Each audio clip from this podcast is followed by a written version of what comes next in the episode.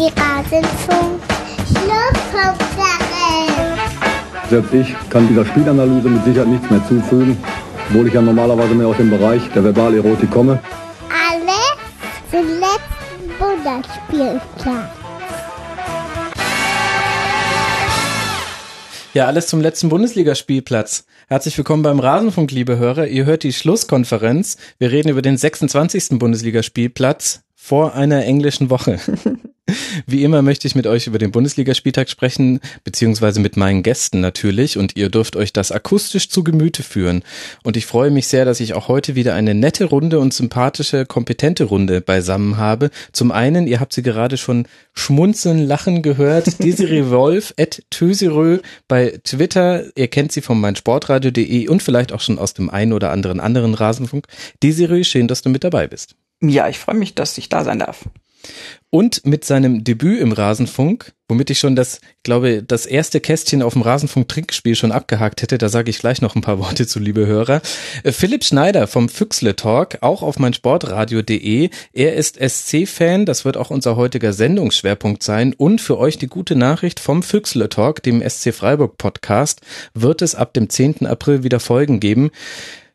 Philipp, herzlich willkommen im Rasenfunk. Schön, dass du mit dabei bist. Ja, danke für die Einladung. Schöne Grüße vom Bodensee. Ach ja, Bodensee. Vom Bodensee, da komme ich her. Also natürlich von der richtigen Seite, aber gut. Was ist die richtige Seite vom Bodensee? Die württembergische. Das habe ich aber anders gehört. Ja, ach, diese aus Freiburg-Fans. der Badischen. Ja, das äh, habe ich mir jetzt schon Ja, gedacht. gut. Also einigen wir uns auf die andere. Also wir grüßen dich hier aus München, äh, lieber Philipp, ähm, und äh, wir können uns sicher sein, wir hatten heute beide fantastisches Wetter, oder wir alle drei besser gesagt, und ähm, durften dieses fantastische Wetter damit feiern, dass wir uns diesen 26. Bundesligaspieltag zu Gemüte geführt haben. Bevor wir über den sprechen wollen, muss ich noch ein Dank loswerden, und zwar Danke an Stefan, Janos, Bettina, Jörg, Dominik, Christoph, Doc Will, John, Simon, Hendrik, Axel, Martin und Olaf. Ihr alle habt im abgelaufenen März eure Spenden entweder erhöht bei Patreon oder seid neue Spender und Unterstützer des Rasenfunk geworden. Vielen herzlichen Dank dafür und auch an alle, die das per Überweisung gemacht haben. Da weiß ich bloß immer nicht, ob ich die Namen nennen soll. Deswegen bin ich da etwas zurückhaltend. Also vielen Dank für alle, die uns unterstützen. Hilft uns sehr. Auf rasenfunk.de slash unterstützen könnt ihr euch da weitere Informationen zu holen, wenn euch das auch interessiert. Und außerdem ein weiterer Hinweis und Dank an den lieben Marc vom Hertha Base Podcast. Er hat ein Rasenfunk-Trinkspiel gestartet, was in seiner Form etwas eskaliert ist, als ich es auf Facebook gepostet habe. Ich darf im Grunde jetzt gar nichts mehr sagen. Denn offensichtlich sage ich immer die gleichen Sachen. Und ähm, naja, ihr könnt euch das mal angucken. Es ist re recht lustig und ähm, ich habe mich da in vielen wiedererkannt und mal gucken, ob ich ein paar der Floskeln äh, vermeiden kann. Auf ein paar beharre ich jetzt auch erst recht und äh, wenn ihr das auch als Trinkspiel machen wollt, ähm, dann, dann schreibt mir doch mal zurück, dann kann ich ja mal gucken, ob ich da vielleicht so ein paar Goodies noch einbauen kann. Ganz schnell hintereinander tatsächlich sagen oder meine Gäste loben oder was auch immer. Vielleicht macht ihr es dann lieber mit Mineralwasser. Also lieben Dank an den Marc. Schaut's euch auf Facebook an. Unsere Seite heißt dort Rasenfunk. Wer hätte das gedacht? Da findet ihr das Rasenfunk-Trinkspiel. Und jetzt lasst uns hineingehen in diesen Bundesligaspieltag und wir wollen die Tabelle von hinten nach oben nach vorne aufrollen. Das heißt, wir beginnen mit dem Spiel von Rasenballsport Leipzig gegen den SV Darmstadt. Das war ein 4 zu 0 und Philipp ein überzeugender Sieg von Leipzig. Aber was ich interessant fand, war, trotz des 4 zu 0, was auch definitiv verdient war, auch Chancen zugelassen für Darmstadt. Ja, das stimmt. Also ich finde, seitdem ähm, Norbert Meyer nicht mehr Trainer in Darmstadt ist, hat Darmstadt einen Schritt nach vorne gemacht, auch wenn es sich in den Punkten nicht so ausschlägt, Mhm. was vor allem an der Chancenverwertung liegt, wie man am Samstag wieder gesehen hat. Definitiv. Also da gab es beim Stand von 1 zu 0 so einige Chancen, mit denen man den Ausgleich hätte erzielen können. Aber am Ende, Desiree, nur ein Schuss aufs Tor. Das ist halt dann auch schwierig. Das ist ein bisschen zu schlecht. Nee, das ist ein bisschen wenig und ähm, du hast halt schon die, die Überlegenheit von, von ähm, Rasenballsport Leipzig da gesehen. Und ähm, bei Darmstadt ist es halt so, ich meine, Thorsten Frings hat es im Interview irgendwie äh, ganz witzig, wie ich finde, gesagt. Er wurde dann natürlich dazu befragt, auch zur Chancenauswertung seines Teams. Und er meinte dann nur, ja, also das Torschusstraining werde ich demnächst weglassen. Zitat, im Training bomben sie ohne Ende und dann Zitat Ende, aber im Spiel eben wohl nicht. Und das hat er also noch irgendwie ähm, notgedrungen humorvoll genommen. Ähm, das gab tatsächlich eine Phase von Darmstadt, wo ein bisschen was hätte passieren können und auch müssen, so irgendwie nach der 20. Minute oder so. Ähm, also Sidney Same erinnere ich mich, der war mhm. einmal wirklich quasi alleine vor Coltorti. Und da dachte ich mir nur, oh Mann, die Dinge muss der halt dann auch eigentlich reinmachen. Also wenn du die verschenkst gegen so eine gegnerische Mannschaft, ja, und prompt äh, kam dann natürlich in der zweiten Halbzeit der Rest der Tore. Mhm. Hast auch einen interessanten Namen schon fallen lassen. Koi Torti gibt mit 36 Jahren sein Erstligadebüt, äh, war aber tatsächlich auch ein Faktor im nicht ganz positiven. Also man, ich kann mich zumindest an eine Situation erinnern, wo er den Ball nicht so wirklich unter Kontrolle bekommt und dann hat Darmstadt gleich zweimal die Chance, das, das eins zu eins zu erzielen. Philipp, du hast auch schon gesagt, ähm, du hast auf Norbert Meyer verwiesen. Das, äh, das liegt ja für viele Hörer, wahrscheinlich äh, geht es denen ähnlich wie mir, das liegt ja schon Urzeiten zurück, war aber noch alles in dieser Saison und diese Hypothek schleppt man punktemäßig immer noch mit sich herum. Was hat sich denn deiner Meinung nach unter Thorsten Frings verändert bei Darmstadt? Ja, man, man steht in der Abwehr ein bisschen sicherer. Fühle auch, wenn die Ergebnisse teilweise dann doch sehr deutlich werden. Und man ist einfach kreativer im Angriff und man erspielt sich die Chancen, man macht sie nur einfach nicht. Mhm. Und klar, das Frings hat es ja selber gesagt, wenn du sie halt nicht machst, dann reicht's am Ende halt nicht.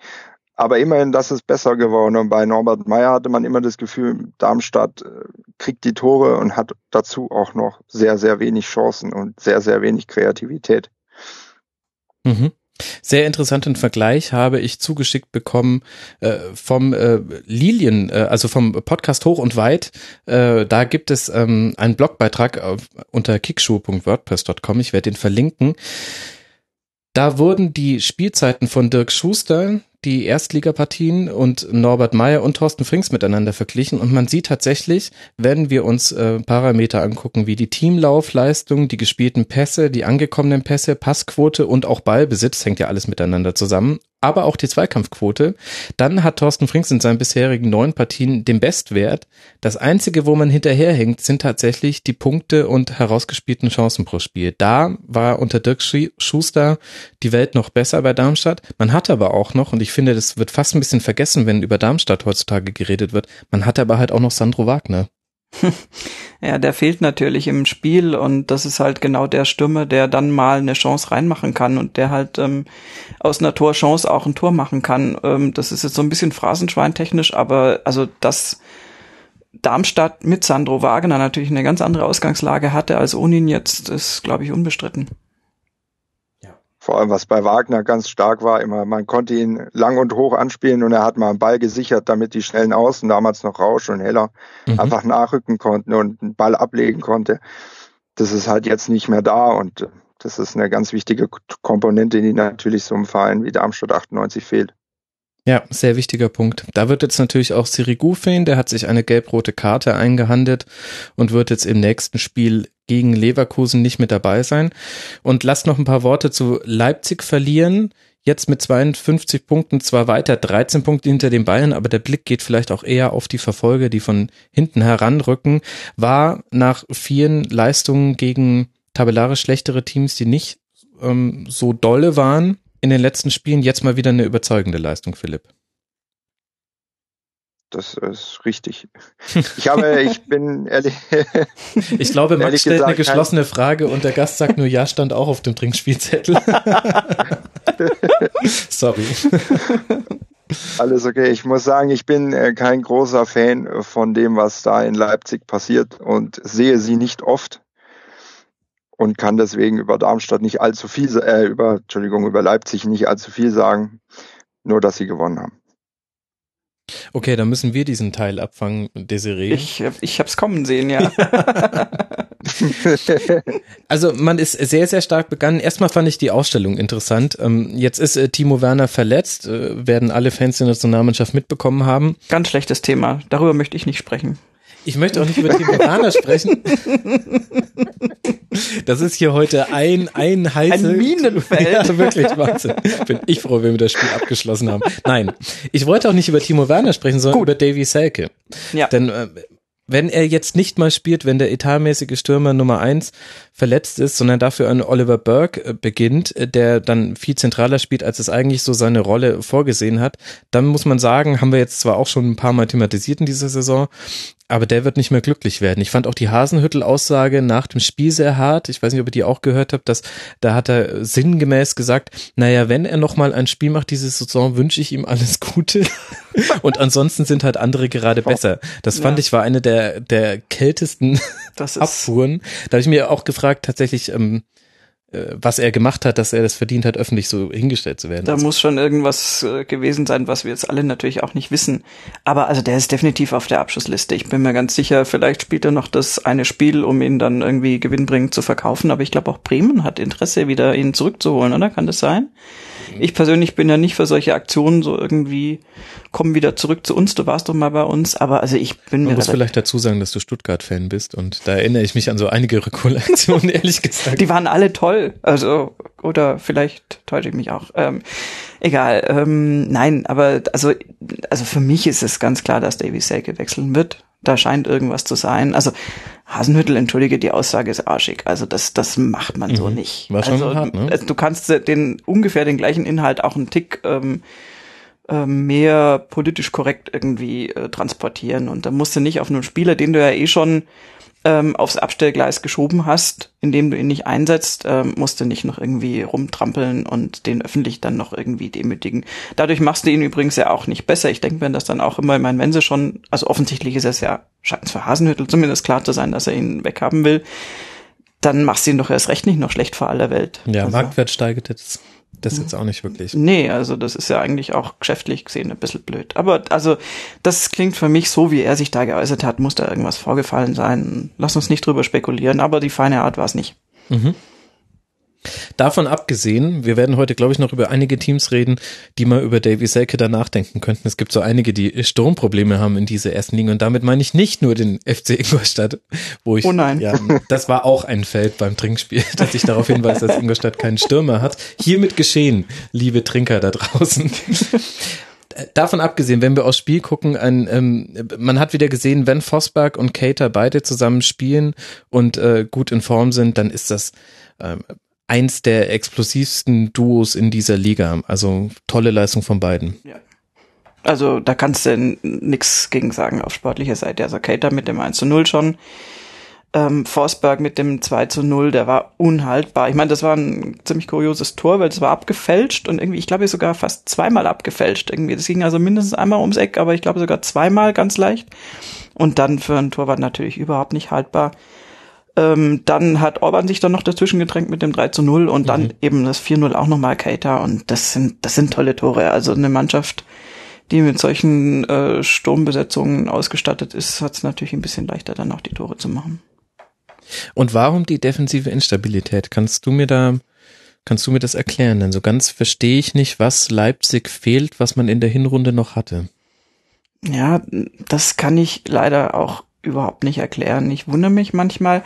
Ähm, ich frage mich, ob da ein Schwerpunkt anders gelegt wird. Also ob du, es klingt jetzt so ein bisschen blöd, glaube ich, aber ob du mit so einer brillanten Offensive dann einfach denkst, hey, vorne ist doch super und Mittelfeld müssen wir irgendwie natürlich konnektieren und hinten, ach, das wird schon gehen. Das wäre so eine Feldwald- und Wiesenerklärung, aber eigentlich ist es für mich nicht erklärbar, was da irgendwie ist oder wo da die Unruhe herkommt. Ich habe jetzt allerdings auch nicht alle äh, Spiele von denen verfolgt, so dass ich Mhm. jetzt genau wüsste, wer da irgendwie rotiert hat oder ob das personelle äh, Ursachen hat. Also da bin ich jetzt kein Spezialist. Weißt du Ich wahrscheinlich glaube ja, irgendwie. Entschuldige, ja?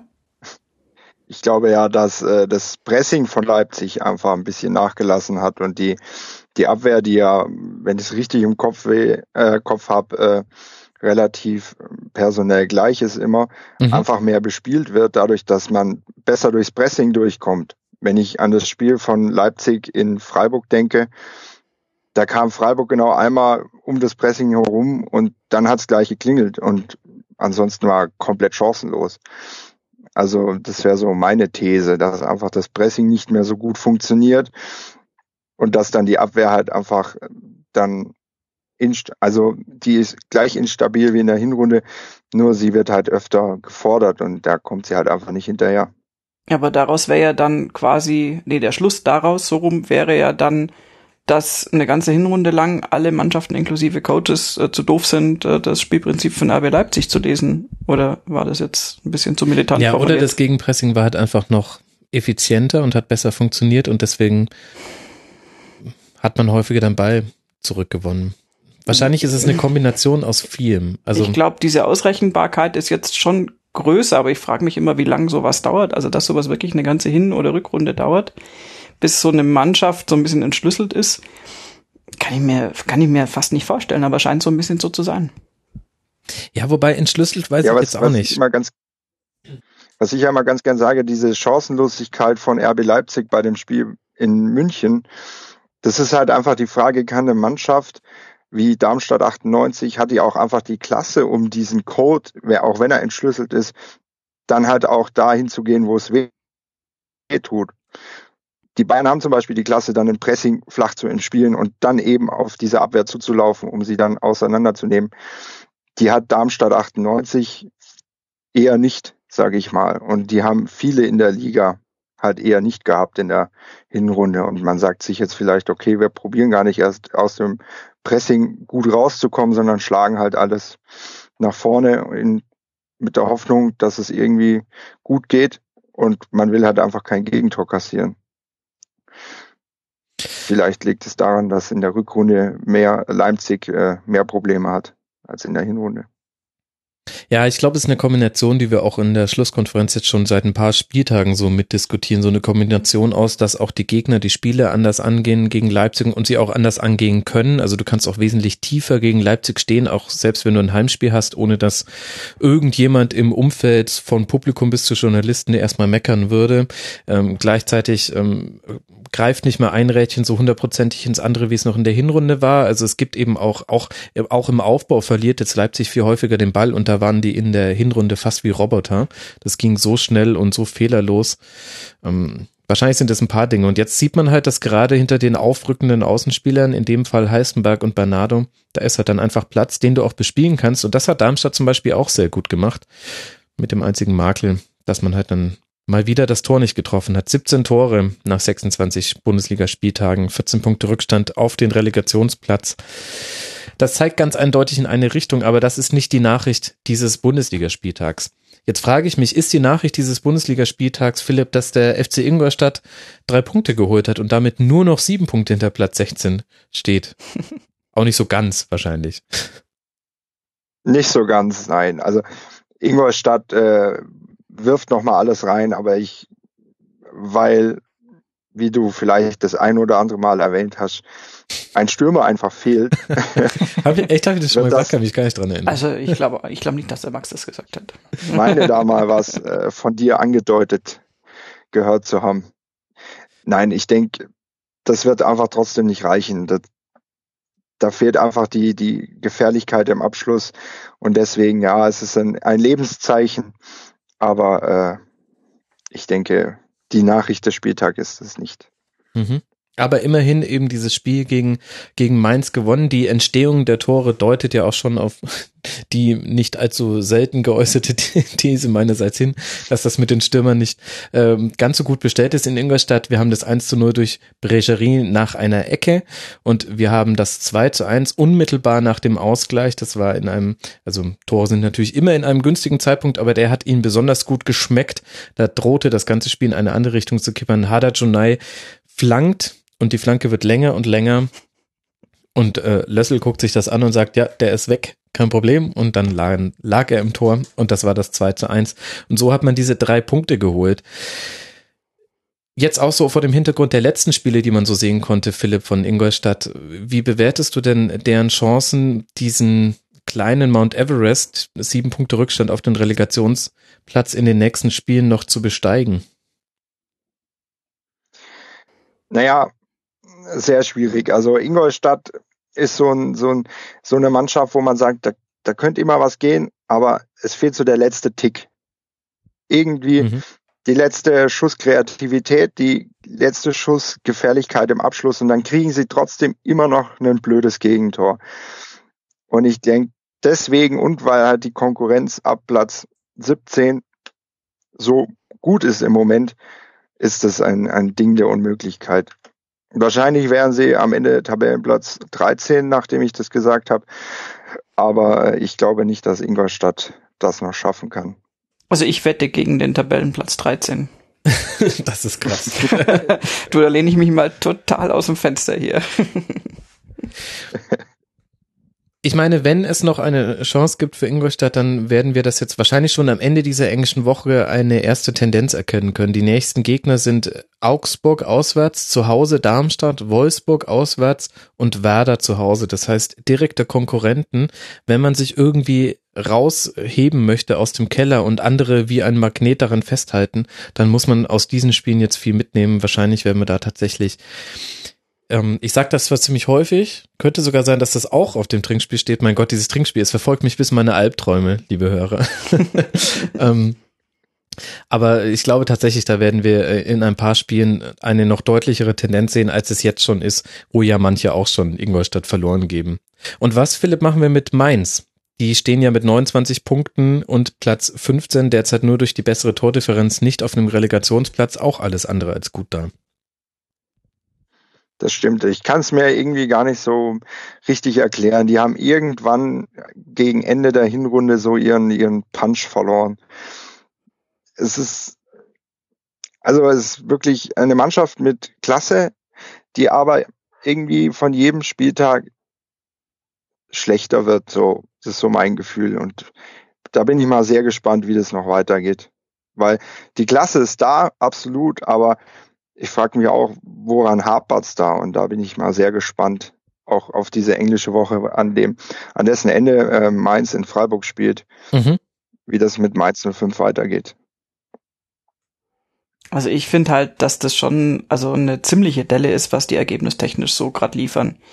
Also die haben jetzt einen Punkt aus vier Spielen und ähm, drei Niederlagen in Folge. Das ist Mhm. jetzt nicht so richtig irgendwie ein super Lauf.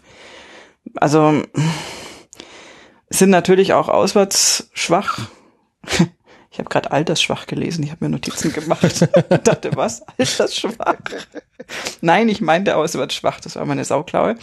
Ähm, und ähm, es ist halt, also ja, es ist so ein bisschen, bisschen schwierig, finde ich, dann aus so einem, aus so einem Negativlauf wieder rauszukommen, wenn du dann so richtig unten drinne stehst und, und äh, also ich, ich, ich sehe es gerade nicht. Also Mainz ist auf jeden Fall eine Mannschaft aus diesem Pool, wo unter anderem ja auch Freiburg dazugehört, ähm, die natürlich Spieler hochziehen und wirklich auch nach vorne bringen und dann natürlich diese Spiele für ideal, im Idealfall viel Geld verkaufen müssen. Und ähm, mir scheint, dass die in dieser Saison die Abgänge einfach nicht verkraftet haben. Also das Mhm. ist ähm, und aber dass das so weit nach unten geht, hätte ich nicht nicht gedacht. Das wundert mich auch. Ist auch tatsächlich die schlechteste Platzierung in dieser Saison. Zusätzlich dann noch die Europa League in der Hinrunde, die man nicht unterschätzen darf als so kleiner Verein wie Mainz 05.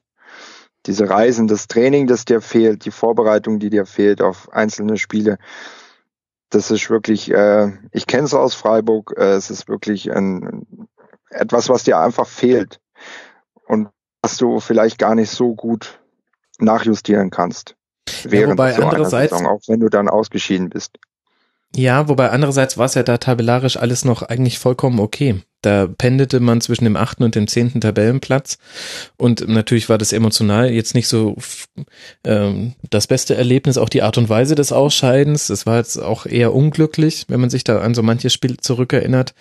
Aber eigentlich hatte man ja die Zeit. Ich meine, vielleicht hat es auch tatsächlich ganz banal mit dem Abgang von Mali zu tun, der schon für ein paar Spieltage sehr gut kompensiert werden konnte. Aber wenn ich mir so die Mainz, äh, Mainzer Saison nochmal in Erinnerung rufe, dann habe ich immer wieder Highlight-Spiele, in denen einzelne Spieler ähm, das Spielergebnis relativ auf ihren Schultern getragen haben. Und aber dahinter steht quasi kein System, was das unterstützt. Also sprich, du hattest mal dieses eine Spiel zum Beispiel, wo, wo Latzer drei Tore, glaube ich, sogar macht und das quasi allein entscheidet. Du hattest eine Phase, in der Öztunali sehr stark war. Das war direkt nach dem Mali-Abgang. Da hatte man so ein bisschen sogar den Eindruck, dem tut das sehr gut, dass er jetzt mehr Freiheiten hat auf dem Flügel. Du hattest eine Phase, in der De Blasis äh, Kopfballtore noch und nöcher gemacht hat und generell ähm, mit der torgefährlichste Spieler war. Du hattest auch, das aber noch eher in der Hinrunde, äh, sehr, sehr starke Spiele von Cordoba aber das sind immer so Einzelereignisse und man, man guckt da quasi eher auf, auf den einzelnen Spieler, als dass man sagen würde, ja, das ist halt einfach der Mainzer Fußball. Vielleicht ist, ist das so ein bisschen der Schlüssel zur, zur jetzigen Krise und zeigt vielleicht auch, warum man so ein Spiel in Ingolstadt auch so ja, so gestaltet, wie man es getan hat. Zwar viel Ballbesitz, und in der zweiten Halbzeit eine richtig gute Phase, da ist dann auch der Ausgleich gefallen aber dann äh, direkt nach dem erneuten ähm, Rückstand hatte man auch nicht mehr wirklich Möglichkeiten zu reagieren. Und äh, ich finde irgendwie, dass das Mainzer Spiel etwas indifferenter geworden ist. Das ist nicht mehr das, was man von Mainz so kennt, vom ganzen Spielaufbau her, auch von der Haltung, mit der die in Spiele gehen. Vielleicht trifft es das Wort verkrampft, vielleicht liegt es an was anderem. Irgendwie das steht definitiv auf dem Trinkspielzettel, ist ihr Mojo verloren gegangen. Prost, liebe Freunde da draußen. Lasst euch schmecken. Ja gut, ich meine, Mainz hat wirklich die praktisch die erste Halbzeit komplett verschlafen. Das ist ja schon schlimm genug. Dann hast du äh, dann sogar den Ausgleich, wenn auch per Eigentor. Ähm, aber dieses 2-1, was dann halt direkt drauf kam, das hat halt irgendwie danach hast du den Eindruck gehabt, die sind total paralysiert irgendwie. Also dann, dann war dieses Flämmchen, was so mit dem 1-1 so mal ein bisschen aufgeleuchtet hat, so hallo, uns gibt's noch, war dann halt total erloschen. So, die nächsten Spiele für Mainz sind Leipzig zu Hause, jetzt unter der Woche, dann Freiburg auswärts, bei euch Philipp, du hast es schon angesprochen, dann zu Hause gegen Hertha BSC und dann auswärts bei den Bayern. Das heißt, wir haben aus den äh, Top 5 der Liga drei Mannschaften plus Freiburg, was ja mit dem Tabellenplatz 8 jetzt auch nicht äh, gerade Fallobst ist. Gib uns mal eine Prognose, Philipp. Jetzt musst du dich aus dem Fenster lehnen. Wo wird denn äh, Mainz stehen nach diesen vier Spielen? Grob zumindest. Also, das ist schon, ich dachte gerade, als du es vorgelesen hast, ziemlich happig. Ja. Und ich auch. Äh, da würde ich gerade äh, spontan würde ich auf Platz 16 tippen. Weil gerade, also am ehesten sehe ich noch Mainz Chancen in Freiburg. Mhm. Und äh, die sind ja aber relativ auswärtsschwach, deswegen würde ich aber tippen, dass sie auf Platz 16 landen äh, nach diesen vier Spielen. Desiree, ich habe dich schon nicken sehen, da musst mhm. du nicht widersprechen. Dem habe ich nichts entgegenzusetzen. Nee, das sieht, war mir gar nicht klar. Ich habe das jetzt gar nicht recherchiert vorher, aber mit dem Restprogramm, nicht Restprogramm, aber mit dem Programm in den nächsten vier Spielen, oh, da wird das ganz, ganz haarig. Also Augsburg wird sich mit Ingolstadt da erstmal natürlich kloppen. Ähm, mhm. aber hat halt deutlich, deutlich, also ja gut, einfaches Programm ist es ehrlich gesagt nicht, wenn du gegen die Kollegen aus dem Abstiegskampf ran musst, weil die natürlich äh, ähnliche Probleme haben und und entsprechend motiviert sind. Aber ich glaube trotzdem, dass Mainz da in einigen Spielen, die du da jetzt äh, aufgezählt hast, echt äh, kein Land sehen wird. Und dann sehe ich auch Platz 16. Ob das dann tatsächlich der Schlussplatz ist, wird man sehen. Aber ich glaube, was mich als Mainz-Fan besonders nervös machen würde, also generell wäre ich wahrscheinlich schon nervös, ist aber auch ein Blick auf ähm, die bisherige Saison. Und das war das Kernmarkenzeichen von Mainz 05 in der Hinrunde war, gegen Mannschaften, die tabellarisch vor Mainz stehen, verliert man. Gegen Mannschaften, die dahinter stehen, wird aber immer gewonnen. Also man hat seine Siege geholt in der Hinrunde gegen Augsburg, gegen Bremen, gegen Darmstadt, gegen Ingolstadt gegen Freiburg. Da, da, da ging es dann so langsam auseinander. Da waren sie damals Tabellenplatz 10 und äh, Freiburg 9. Also war die kleine Ausnahme von der Regel. Und dann gegen den HSV. Das heißt, äh, gerade in diesen Spitzenspielen gegen die äh, tabellarisch besser positionierten Teams und aus der obersten Spitze auch viel sehr, sehr wenig punktemäßig herunter. Und das hat man jetzt in der Rückrunde nicht mehr so hinbekommen, haben wir ja schon thematisiert, diesen Negativlauf und das ist natürlich alles andere als ein gutes Signal, auch wenn natürlich, wir wollen jetzt keine Ex-Post-Prophezeiung machen, beliebter Fehler in der Wirtschaftsökonomie, aber der Blick nach hinten gibt, ähm, lässt die Sorgenfalten beim Blick nach vorne nicht gerade geringer werden. So kannst du es stehen lassen. Dann lassen wir es so auch stehen, wenn die Desiree das sagt. Oh. Und nachdem wir Augsburg jetzt auch schon indirekt ähm, thematisiert haben, denn sie sind nächster Gegner des FC Ingolstadt, können wir auch über deren Spiel sprechen. Beim FC Bayern Philipp und äh, sich ein 0 zu 6 geholt und damit mal ordentlich die Torbilanz verhagelt. Man ging in diesen Spieltag mit äh, einer negativen Tordifferenz von 10 und jetzt steht man bei minus 16 Treffern und wir wissen ja alle nicht, so wie der Abstiegskampf jetzt gerade läuft, könnte es tatsächlich auch mal an der Tordifferenz unterscheiden. Kann sich denn Augsburg einen Vorwurf machen, Philipp? Ja, es ist immer schwierig. Also über ein Spiel bei den Bayern, also da zu sagen, man als FC Augsburg, wir können uns was vorwerfen, schwierig. Ähm, diese Klasse von den Bayern ist schon wirklich erdrückend gewesen. Und wenn du da als FC Augsburg hinfährst, eh gerade nicht so eine gute Phase hast, ich vor, einer, vor letzter Bundesligaspieltag hat ja Augsburg gegen den SC gespielt. Und da hat mir Augsburg ehrlich gesagt nicht so wirklich gefallen. Freiburg auch nicht, aber Augsburg auch nicht. Und ich dachte mir nur so, puh, für die wird's wirklich schwer, weil das in der Defensive ist nicht wirklich gut.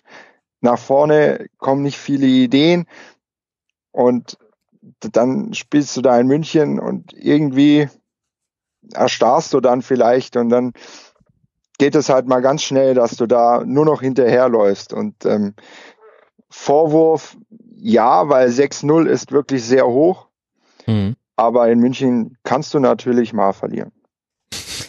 Kannst du auch mal hoch verlieren, würde ich da noch ergänzen. Ja. ja, vor allem gegen, gegen diese Bayern. Also muss man sich ja mal überlegen, ähm, da hat ja zum Beispiel Robben noch nicht mal von Anfang an begonnen, äh, Manuel Neuer gerade ähm, mit einer kosmetischen Pause würde ich sie fast bezeichnen, äh, taktisch eine, eine gut getimten kosmetischen ja. Pause, genau. Ähm, äh, dann starten sie mit Bernard, Kimmich und Coman, das heißt eben drei Spielern, die bisher nicht in der Startelf standen. Und dann, dann ist es trotzdem so, dass, dass es ein sehr dominantes Spiel ist, Thiago überragend, ich glaube ehrlich gesagt, also einen besseren Thiago hat man glaube ich noch nicht gesehen, ich, ich würde sagen, der ist gerade so auf dem Höhepunkt Höhepunkt seines Schaffens, wenn er es halbwegs äh, durchhalten kann. Der Mann hat äh, 100, 101 gespielte Pässe und davon 91 Prozent angekommen. Und Thiago ist nun wirklich nicht derjenige, der den Ball querschiebt und sich so so eine gute Passquote holt. Außerdem vier Torschüsse selber, selbst ein Tor erzielt, eine Torschussvorlage, zwei Chancen kreiert. Also überragender Mann auf dem Feld. Und während ich dieses Wort oder diesen Satz formuliere, denke ich mir gleich, na gut, aber was ist eigentlich mit Lewandowski und Müller? Die haben ja auch ein super Spiel gemacht. Und das zeigt halt vielleicht auch gerade äh, die Bayern sind jetzt nicht gerade in einer schlechten Form und dann trifft dich das halt doppelt hart. Das würde ich äh, so unterstützen, weil ich meine, Lewandowski äh, kannst du mit drei Toren einrechnen. Das ist äh, nun mal leider kein Einzelfall, leider aus Sicht der Gegner. Mhm. Und ähm, und dann hast du eben Müller, der auf einmal dann seine Torflaute beendet hat und wieder trifft. Ähm, und dann auch gleich zweimal. Und dann, äh, ich weiß es nicht, dann hast du halt schon fünf Tore. Also es ist jetzt so ein bisschen böse, aber ähm, ich ich habe das, ich habe nicht das ganze Spiel gesehen, aber aber die Ausschnitte daraus gesehen und dachte mir immer, ja, Mai, was, klar kannst du da mal besser stehen und noch besser verteidigen, aber auf der anderen Seite bist du dann auch so überrannt einfach. Mhm. Und ähm, es ist ja auch dann äh, dummerweise auch aus Sicht der Gegner so, dass dann ein, ein Robben, wenn er dann auf dem Feld ist, halt auch rumrennt wie so eine, äh, der hat keine Bock, Ahnung. Ja, Bock, so, ne? so, so, so, ein, so ein Duracell-Häschen, was gerade frisch irgendwie aufgeladen ist. Und, und äh, trotzdem schon 5-0 steht, rennt er da immer noch rum. Und der ist ja auch schon so nicht so leicht zu stoppen. Und dann hast du halt also diese, diese, also allein Thiago und Lewandowski reichen schon, um, um ein Spiel zu gewinnen, würde ich mal sagen, weil die drumherum sind jetzt auch nicht so furchtbar schlecht. Mhm. Aber wenn du dann halt wirklich Müller und Robben dann auch noch in der Topform hast, dann hast du Boateng wieder hinten drin, wobei der jetzt, glaube ich, mit dem Ergebnis auch jetzt nicht so maßgeblich viel zu tun ja, hat. Ja, wobei der hat einige Pässe geschlagen, da hat man deutlich gesehen, was im Bayern-Aufbauspiel gefehlt hat, als er nicht gespielt hat. Das also stimmt, der einen davon habe ich tatsächlich auch bewundert. Ähm, ich wage zu behaupten, sie hätten es trotzdem auch geschafft ohne ihn.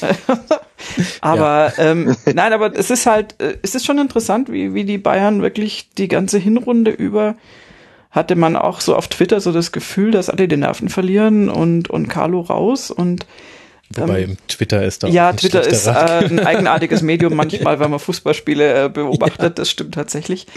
Ähm, aber es ist trotzdem so, dass das äh, jetzt wirklich nach so einer relativ schwachen Hinrunde in Anführungszeichen, also wo man halt nicht diese Dominanz und spielerische Überlegenheit hatte, jetzt auf einmal der FC Bayern äh, auftritt und möglicherweise genau pünktlich. Weil jetzt natürlich die schwierigen Spiele kommen. Mhm. Und damit meinte ich nicht das gegen Augsburg. Ähm, Entschuldigung, Augsburg, es tut mir leid. Und insofern, also die Bayern in der Form, also mein Gott, weniger als 4-0 wäre es eh nicht geworden. Also das, das, das ist wirklich, äh, es ist schlimm zu sagen aus Gegnersicht, aber diese Dominanz ist schwierig zu bespielen, würde ich jetzt mal sagen. Ja, wahnsinnig ähm, hoch gestanden. Wir haben jetzt und wir haben ganz viele Spiele gelobt und nicht mal irgendwie Franck Ribéry oder Philipp Lahm erlebt, erwähnt, die jetzt auch ja. jetzt nicht gerade blind über den Platz gestolpert sind gegen Augsburg. Kevin Danso arm, armer Kevin Danzo, der tat mir ein bisschen leid. 18 Jahre jung, hat eigentlich ein paar ganz gute Spiele bisher für Augsburg gemacht, in, hatte es aber sehr, sehr schwer. Jetzt in dem Spiel gegen einen Müller, der seine Form wiedergefunden hat irgendwo und Robert Lewandowski, der nie so ganz außer Form war. Das war nicht so ganz einfach und eigentlich auch schon wirklich grotesk, dass man sich inzwischen schon so dran gewöhnt hat, dass die Bayern am 26. Spieltag erst eine Niederlage haben. Das ist ja vollkommen irre. Wenn du dir, wenn du mal zehn Jahre zurückspulst, wie das wow. früher in der Bundesliga war, eine Niederlage, das war gegen Dortmund, Aubameyang trifft in der 13. Minute und danach gab es ja. auch noch Ausgleichschancen, hätte, hätte aber auch nur zwei werden können. Also Niederlage vollkommen okay. Das, mhm. was will ich jetzt nicht wieder aufmachen. Hört euch die Schlusskonferenz von damals an. Aber das ist schon wirklich Wahnsinn. 67 Tore nach 26 Spieltagen. Ich meine, wir sprechen hier, der FC Augsburg hat 24 Tore. Wer hat mhm. auch 24 Tore? Robert Lewandowski. Ja, ich wollte gerade sagen, du hast halt also mit Lewandowski äh, da wirklich den Top-Stürmer schlechthin. Das ist auch wieder, ich habe ich hab heute nur so Phrasenschweinsätze, das regt mich selber auf, aber das, was soll ich denn sonst dazu sagen?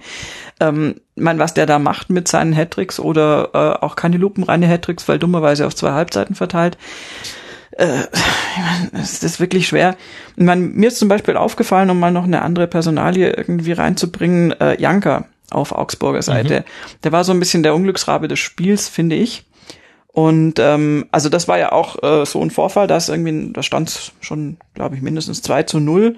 War eigentlich auch mal wieder äh, das leidige Thema Handspiel im Strafraum mhm. von Janker, wurde dann nicht gepfiffen und ähm, also nicht übersehen, aber nicht gepfiffen. Mm, da ist er schon das erste Mal so ein bisschen aufgefallen und wer sich natürlich furchtbar aufgeregt hat und wer das auch richtig zelebrieren kann, war dann Müller nach dem 6-0, wo man eigentlich meinen könnte, er freut sich über seinen Doppelpack, aber da ist eben auch Janke ihm ziemlich überflüssig, ja, so, äh, man kann schon sagen, reingegrätscht. Und Müller saß auf dem Boden, hat sich Mülleresk äh, furchtbar aufgeregt. Aber natürlich jetzt auch nicht so ganz ohne Grund, weil ich dann immer denke, mein Gott, wenn du 0-6 zurücklegst, ist kurz vor Schluss also dann kannst du die Pietät auch noch haben und dann nicht die Gänger irgendwie umsäbeln. Aber das sind halt auch, äh, ich weiß gar nicht, wie alt ist der Janker, habe ich jetzt keine Ahnung. Ich denke da immer an Carsten Janka. Ja, ich, ich auch. Mir das grundsätzlich nicht mehr. Ich, ich habe erst an, ich habe Janka gehört und habe Janka aufgeschrieben, wie Carlos Jan, ja, Carlo Janka, dieser Skirennfahrer. 32 und dann, ist er. 32, dann ist es definitiv kein junger Spieler, dann muss er das wissen. Man zieht ihm die 32 Jahre nicht an. Nee, aber der hat wirklich, also der hat sich da natürlich nicht mit rumbekleckert. Und das ist dann aber auch natürlich der Frust, äh, du gehst da rein und keiner geht in ein Spiel äh, gegen FC Bayern und sagt, naja, mal jetzt verlieren wir halt 0-5 oder so, wenn es nicht schlimmer ist als 0-6 ist, okay. Sondern du guckst natürlich, willst da irgendwie halbwegs den, den Kasten noch irgendwie mit möglichst wenigen Toren sauber nicht, aber so annähernd sauber halten. Dass dann natürlich die Spieler frustriert sind, ist klar. Hm, dann irgendwie dann noch irgendwelche frustrierten Aussetzer müssen nicht sein, aber passieren halt. Es wird ein wilder April äh, für den FC Bayern, so wie sich das der FC Bayern auch gewünscht hat. Und das heißt, dass man in der Champions League immerhin schon mal weitergekommen ist.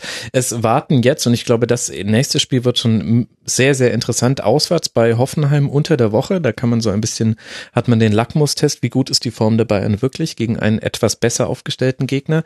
Dann zu Hause gegen Dortmund, dann zu Hause gegen Real Madrid, dann äh, Verschnaufspause auswärts bei Bayer Leverkusen.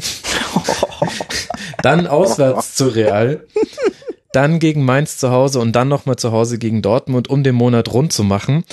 Danach darf man noch zu Wolfsburg und dann kann man mal gucken, in wie vielen Wettbewerben man noch mit dabei ist. Und äh, die Prophezeiung ist äh, keine wirkliche, denn wir alle wissen, nur daran wird die Leistung der Bayern in dieser Saison gemessen. Der FCA jetzt dann gegen Ingolstadt, wie bereits schon angesprochen, und dann in Berlin was auch nicht das dankbarste Auswärtsspiel ist, wenn man sich an die Heimstärke der Hertha erinnert, über die wir später noch sprechen wollen.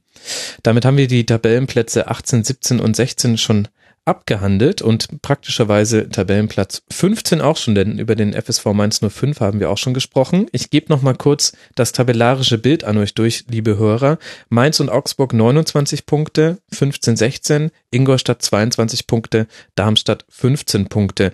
Und wer wartet auf Tabellenplatz 14 und hat 30 Punkte? Der HSV. Denn das war diese Entwicklung dieses Spieltags, dass wir gleich mehrere Teams unten haben, die dreifach oder wenigstens einfach punkten konnten. Das heißt, alles ist immer noch schön beieinander und auch der HSV und auch Werder Bremen, über die wir gleich noch sprechen müssen, lieber Philipp, ähm, kommen trotz äh, wirklich beeindruckender ähm, Läufe, in die die geraten sind, ergebnistechnisch, nicht da unten weg. Lass mal beim HSV beginnen, Philipp. 2 zu 1 gegen den ersten FC Köln gewonnen in letzter Minute durch einen Treffer von Louis Holtby. Da sah Timo Horn nicht ganz felsenfest aus, aber auch insgesamt in der Summe, wie ich finde, kein unverdienter Sieg, denn der HSV war die weitaus aktivere Mannschaft. Ja, das stimmt. Äh, das, das sieht man auch an den Statistiken. Oder HSV äh, mehr Zweikämpfe gewinnt, mehr, äh, oh, das sehe ich gerade gar nicht, haben sie gar nicht, mehr Ballbesitz hat.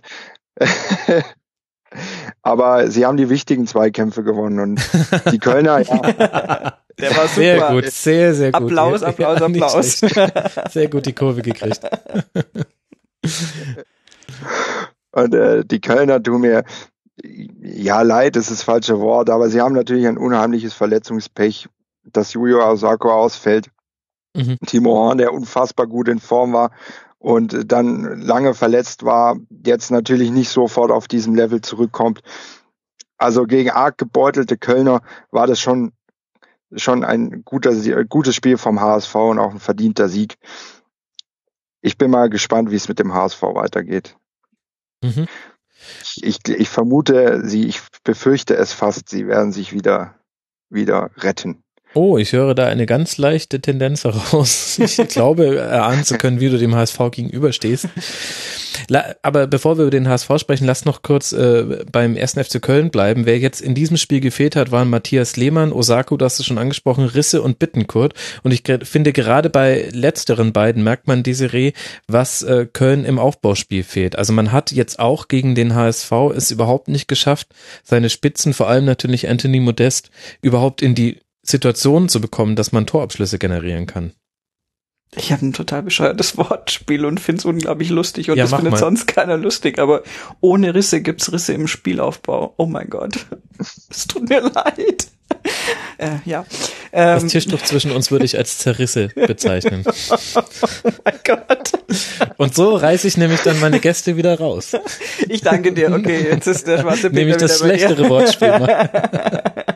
das war kaum möglich, insofern sehr bewundernswert. Ja, Nein, ähm, also die Ausfälle tun wirklich weh. Das tut mir auch, äh, ohne dass ich jetzt übermäßige Sympathien, äh, gut, man, für welche anderen Vereine außer seinen eigenen hebt man schon übermäßige Sympathien, aber für Köln tut's mir tatsächlich leid. Ich finde, ähm, dass, dass äh, es gab in der ersten Minute gab's so eine Slapstick-Einlage von von Modest. Also da es wirklich, es war irgendwie der, es war so ein so ein Fallrückzieher, so mhm. so halb verzogen irgendwie, natürlich nicht ins Tor. Und wenn du dieses Spiel dann irgendwie praktisch in einem GIF abbilden möchtest, dann müsstest du diese Szene nehmen. Also es war wirklich, ja, es ist einfach ärgerlich und, und, und, ja, aber es kannst echt mit, mit den Ausfällen ist es halt wirklich schwer zu kompensieren und, und du hast in Köln halt nicht auf allen Positionen so einen breiten Kader, dass das mhm. einfach wurscht ist, wenn dir diese ganze Phalanx von Spielern wegbricht. Und dann hilft auch Modest natürlich nichts, weil der, wie du schon im Prinzip angeschnitten hast, der ist halt dann auch irgendwo abgekoppelt da vorne und kriegt nicht die Bälle, die er sonst verarbeiten könnte. Und dann hilft der mit seiner Sturmstärke. Also in Köln liegt es ja nun nicht daran, dass kein Stürmer voran, äh, vorhanden wäre, aber dann hilft er halt auch nichts, wenn, wenn die Bindung ins Spiel nicht da ist. Ein Schuss im gesamten Spiel aufs Tor nur durch den FC. Das war dann auch, wie ihr alle euch denken könnt, liebe Hörer, das eine Tor, das man erzielen konnte. Und äh, zudem, dass man es nicht geschafft hat, offensiv viel aufs Papier zu bringen, hatte man Philipp dann mit äh, Marot auch jemanden hinten, der nicht den besten Tag erwischt hat, wurde dann ja auch sehr früh ausgewechselt und Dominik Heinz kam in der zweiten Halbzeit äh, an seiner Stelle ins Spiel. Das ist halt dann vielleicht ein bisschen zu viel. Du hast äh, wichtige Spieler, die fehlen und dann hat noch einer deiner beiden Innenverteidiger einen schlechten Tag und lässt sich unter anderem beim 1 zu 0 mm, durch Bobby Wood und äh, Timo Müller, äh, Nikolai Müller ganz schön schwindlig spielen. Das ist dann vielleicht einfach zu viel. Ja, es ist vor allem für, für alle Kölner noch bitterer, wenn einer deiner besten Innenverteidiger oder vielleicht der beste Innenverteidiger auf einmal in der Rückrunde beim Gegner spielt. Und du dann genau gegen diesen Gegner verlierst, weil deine Innenverteidigung nicht funktioniert. Das ist dann natürlich äh, doppelt bitter. Ja, wobei in der Winterpause habe ich ähm, im Rasenfunk Royal habe ich ja drüber gesprochen und habe es auch in anderen Podcasts gehört. Ähm, Schmatke bezeichnete diesen Transfer damals als Win-Win-Win-Situation, weil es für Mavrei nochmal der letzte große Vertrag war, für ihn eine finanzielle Verbesserung bedeutet hat und für den FC auch nochmal äh, Geld in eine Situation gebracht hat, in der man eigentlich mit nichts gerechnet hat. Und man hatte ja, man wusste ja, dass, ähm, dass man mit Heinz und Marot und dann eben neben Subotic ähm, eigentlich auch ganz gut aufgestellt ist. Sörensen auch nicht zu vergessen, kann ja auch in Verteidigung spielen. Aber gut, der FC spielt jetzt in den nächsten äh, zwei Spielen zu Hause gegen Eintracht Frankfurt und nochmal zu Hause gegen Borussia Mönchengladbach, das Derby. Das heißt, man kann sich auf eine englische Woche mit zwei Heimspielen freuen. Und danach, glaube ich, werden wir auch eine Tendenz erkennen können, wohin es geht. Denn jetzt hat man immer noch den Tabellenplatz 6 mit 37 Punkten, aber dadurch, dass nicht gewonnen werden konnte, rücken die Mannschaften hinten näher ran, beziehungsweise sie haben es zumindest in Teilen versucht. Wir werden ja auch noch über den SC Freiburg sprechen. Es, auch der Kampf um Europa wird wirklich interessant. Es ist, ähm, du kannst eine Mannschaft wie Borussia Mönchengladbach, die 33 Punkte hat, die haben vier Punkte nach oben und vier Punkte nach unten, liegen auf Tabellenplatz 10. Das ist äh, wunderbar, wie schmal das, das Mittelfeld der Tabelle ist. Und jetzt wollen wir noch über den HSV sprechen. Philipp, wen würdest du als Mann des Spiels bezeichnen? Ähm, ehrlich gesagt Bobby Wood, weil ich ja seine Torvorlage zum 1-0 ziemlich stark fand und mhm. allgemein gefällt mir Bobby Wood in dieser Saison sehr gut das ist auch so ein Typ Stürmer, den kannst du immer anspielen, der kann den Ball halten, der kann selber gefährlich werden, unfassbar schnell, hat einen guten Abschluss, also der gefällt mir wirklich gut. Und ähm, ja gut, Lewis Holtby macht das Tor, aber Tor kann können, also ich traue jedem Bundesligaspieler zu, ein Tor zu schießen. Deswegen äh, wird man für mich nicht automatisch gleich Mann des Spiels. Ja, interessant also ich würde dir bei Bobby Wood jetzt nicht widersprechen, dass er eine starke Leistung hatte. Ich hätte jetzt ehrlich gesagt schon auch zu Holtby tendiert, weil er einfach auch wahnsinnig aktiv war. Also es war ein Spiel, in dem nicht viel gelaufen wurde. Ich glaube, 107 und 109 Kilometer haben beide Mannschaften jeweils abgespult. Das ist äh, weit unter Bundesliga-Durchschnitt. Aber Louis Holtby war nicht schuld daran. Der ist äh, 12,6 Kilometer gelaufen, drei Torschüsse, ein Tor, zwei Chancen kreiert. Passquote auch alles okay. Das einzige, die einzige Zeit, die mich wirklich hat aufhorchen lassen, war die Zweikampfquote. 29 Prozent nur gewonnene Zweikämpfe. Okay. Aber das Gute ist, das waren eben vor allem Offensiv-Zweitkämpfe, dadurch, dass er auf dem Zehner gespielt hat. Mhm. Und dann äh, fällt das nicht so, so schlimm ins Gewicht. Äh, Desiree, wer hat dir sonst so gefallen ähm, auf Seiten des HSV und was glaubst du, wo es gerade mit dieser Offensive Kostic, Holtby, Müller, Wood ähm, ist man jetzt nicht so schlecht aufgestellt. Wo wird da die Reise hingehen? Na gut, Müller ist ja eigentlich nur das Backup für Aaron Hunt, oder? Also der hat ja eigentlich jetzt nur auf der Position gespielt, wer Aaron Hunt eben ja, aber verletzt ist jetzt. Äh, nicht spielen konnte ja, und ja? Ist nicht Ligonal Müller jetzt auch verletzt? Oder habe ich da was verwechselt? Er musste verletzt raus. Ich habe jetzt aber noch nichts gelesen, ehrlich gesagt, wie lange. Ich, ich weiß auch meine nicht. irgendwo heute gelesen zu haben, dass er für den Rest der Saison ausfällt. Oh, Okay. Na, das läuft ja. Da bereitet man, da bereitet man sich einen ganzen Ttag auf eine Sendung vor und bekommt nicht mit. Ja, da hast du. Aber ich kann auch äh, falsch liegen. Nein, Saison aus für Müller. Google schreit mich gerade an und sagt, jetzt hättest du lange wissen müssen. Ja, das ist natürlich jetzt ein Rückschlag. Deswegen, Desiree, wie soll der HSV das jetzt kompensieren? So, das war die Rache für das Wortspiel vorhin.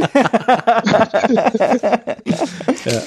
ähm, ich lenkt mal in eine ganz andere Richtung und sagt, der HSV hat einen großen Vorteil. Ähm, ich habe übrigens tatsächlich den Bobby Wood-Wechsel, als er stattgefunden hat, auch für sehr äh, wie soll ich sagen, spektakulär gehalten. Also spektakulär war er eben nicht, das ist gar nicht so wahnsinnig thematisiert worden, aber mir war klar, dass der wirklich eine, eine enorme Verstärkung von HSV, HSV sein wird und der war wirklich sehr, sehr, sehr gut in diesem Spiel, das stimmt schon. Ich hätte auch Louis Holtby übrigens als den etwas offensichtlicheren Man of the Match gekürt, weil der einfach am Schluss äh, gerannt ist wie ein Bekloppter, ähm, untermauert übrigens durch deine Laufleistungsstatistik. Äh, äh, und ja, dann eben, äh, also wirklich äh, in der 86. eigentlich einen Treffer dann erzielt, der aber abseits war, der dann nicht zählt, dann ist natürlich irgendwie Nachspielzeit und Getümmel im Strafraum und hin und her und her und hin. Und äh, Horn macht eine nicht ganz so souveräne Faustabwehr, das war das, was wir vorhin angeschnitten hatten, von wegen er ist zurück, aber eben noch nicht in seiner ähm, früheren Form ganz. Und aber Holtby war halt der, der gebissen hat und der geguckt hat, dass diese Kugel wirklich zum 2-1 noch reinging. Und die, dass dieses 2-1, das 1-1-Fache wäre eigentlich irgendwie noch relativ leistungsgerecht gewesen. Und dieses 2-1 hat er meiner Ansicht nach schon sehr stark verursacht, weil er einfach äh, die, die, die, diese Energie ausgestrahlt hat und diesen Willen, dass er noch da irgendwie was dreht. Und insofern wäre ich da auch bei Louis Holtby, der hat tatsächlich da wirklich ein sehr gutes Spiel gemacht. Aber was halt beim HSV beunruhigenderweise äh, für die, die den HSV nicht so toll finden, ähm, halt einfach ein Pfund ist, ist tatsächlich ähm, Gistol und dazu kommt eben auch die Vertragsverlängerung jetzt von ihm. Mhm. Also Gistol, ich habe, als, als er sich darauf eingelassen hat, diesen sehr kurz terminierten Vertrag beim HSV da einzugehen, habe ich gedacht, Mensch, wenn das mal nicht, also entweder es geht total in die Hose oder er schafft es tatsächlich, sich da irgendwie äh, in diese Strukturen da reinzuarbeiten und die mal in irgendeine Richtung zu kicken. Und offensichtlich hat er irgendeinen Zugang zu dieser Mannschaft bekommen, den andere auch vor ihm nicht hatten, wobei es jetzt auch nicht gesagt ist, dass das in den nächsten Jahren so bleibt beim HSV und mit Gistol. Aber ähm, ich finde seine Trainerleistung im Sinne von, wie kriege ich die Mannschaft dazu, ihren Job zu machen, böse formuliert, finde ich gut. Und insofern war das offensichtlich keine schlechte Verpflichtung. Und ähm, was eben wirklich spannend ist, es ist, also Gistol hat verlängert und würde eben auch in der zweiten Liga als Trainer bleiben, was ich ihm übrigens auch zutrauen würde. Äh, aber ich bin da ganz bei Philipp, der HSV wird nicht absteigen, auch mit Unterton, ähm, wie jedes Jahr. Und insofern wird diese Situation nicht eintreten. Aber Gistol halte ich da im Moment tatsächlich auch für den richtigen Mann. Und ähm, davon profitiert die Mannschaft jetzt im Moment, weil der die wirklich offensichtlich so motiviert und so hinstellt, dass das dann halbwegs funktioniert auf dem Feld. Ja, das finde ich auch einen interessanten Punkt. Dieser weiche Faktor Einstellung zum Spiel und Motivation, gerade in Heimspielen der HSV jetzt schon sechsmal zu Hause gewonnen. Das ist der wesentliche Treiber für die Punkte. 21 Punkte hat man zu Hause geholt. Ähm, weil das jetzt schon zum zweiten Mal ist, dass Gistol beweist, dass er neben allem taktischen Können, was er definitiv auch mhm. hat und nachgewiesen hat, dass er das auch kann. Denn das hat er damals in Hoffenheim, als er übernommen hat, in abstiegsbedrohter Situation genauso geschafft, dass man damals auch viele Spiele eigentlich fast ein bisschen mehr über die Einstellung gewonnen hat als über die spielerische und taktische Finesse. Da waren in dieser Saison auch jetzt schon einige Spiele mit dabei und ein paar Punkte, wie zum Beispiel gegen Freiburg mit dem verschossenen Foul-Elfmeter in der 86. Minute hat man sogar noch liegen lassen zu Hause. Äh, finde ich interessant, denn Gistol wird ja auch in der Außendarstellung oft als der Taktikfuchs hingestellt, der er sicher auch ist, aber ich glaube, diese zweite Komponente, dass er, dass er auch ähm, die Einstellung der Mannschaft äh, gut befeuert, die hat er auch. Und dazu kommt, du siehst mich schon äh, mit dem Finger wackeln. ähm, was ich noch gerne ergänzen würde zu Gistol ist, dass er meiner Ansicht nach so eine gewisse äh, Ruhe oder also Ruhe im Sinne von von Ruhe. Oh mein Gott. Also, dass er eine Ruhe hat, die die du in diesem Verein brauchst, glaube ich. Dass er da einfach hingeht, der macht sein Ding und ist, glaube ich, nicht so äh, nicht so angreifbar auf dieser Trainerposition. Mhm. Und also das, das vermittelt er für mich immer, auch wenn man ihn in Interviews sieht.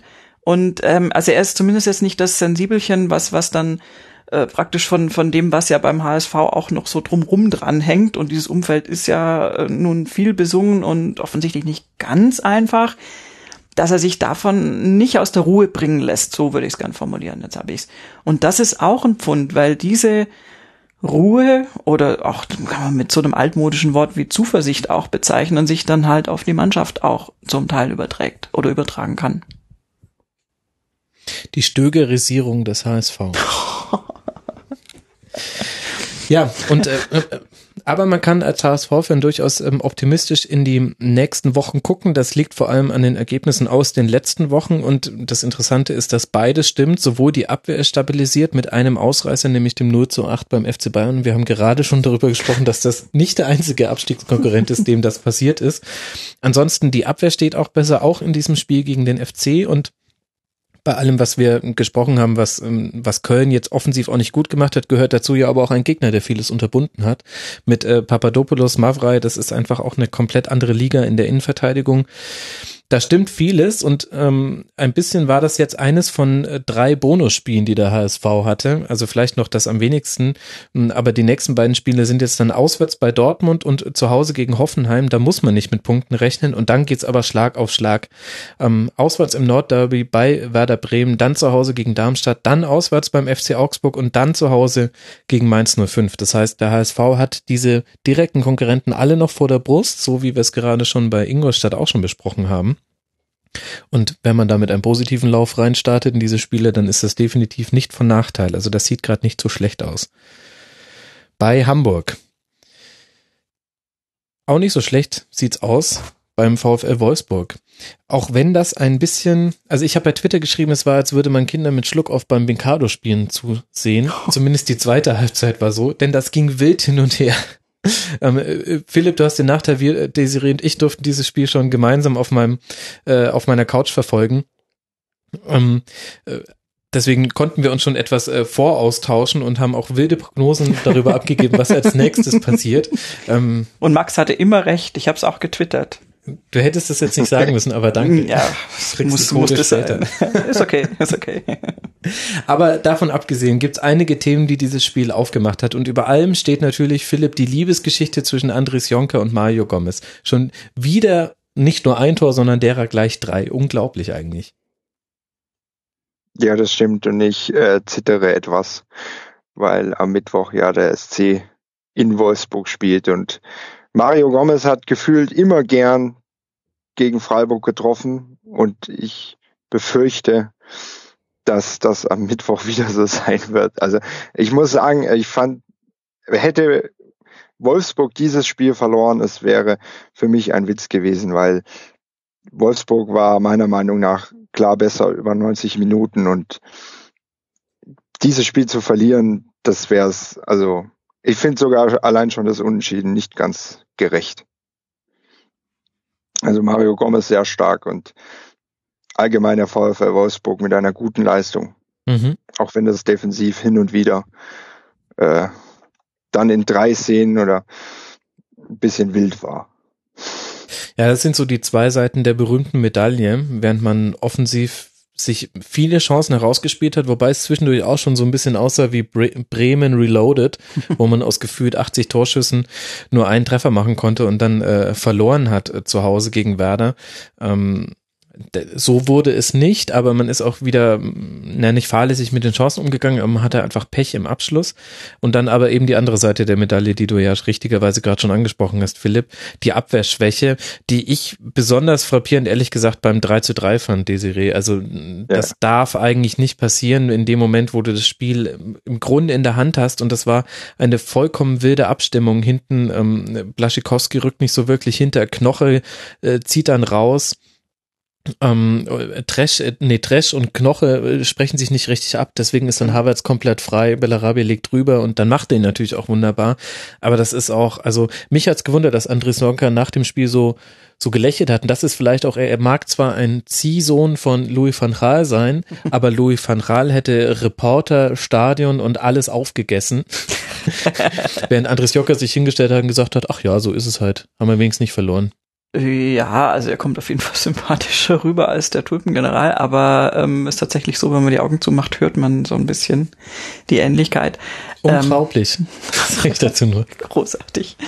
Ähm, ja, ich glaube, dass Andres Jonker einfach äh, ein Tick, ähm, wie soll ich sagen, höflicher ist und kontrollierter ist da in seinen Traineraussagen als manche andere und dass der möglicherweise dann jetzt in der Nachbesprechung des Spiels schon noch ein paar äh, Schimpfworte fallen lässt, weil es natürlich wirklich äh, verschenkt ist. Also nach dem 2-0 für Leverkusen, was äh, nicht so richtig nachvollziehbar war, warum es 2-0 stehen sollte eigentlich, mhm. weil Wolfsburg natürlich wirklich die bessere Mannschaft war.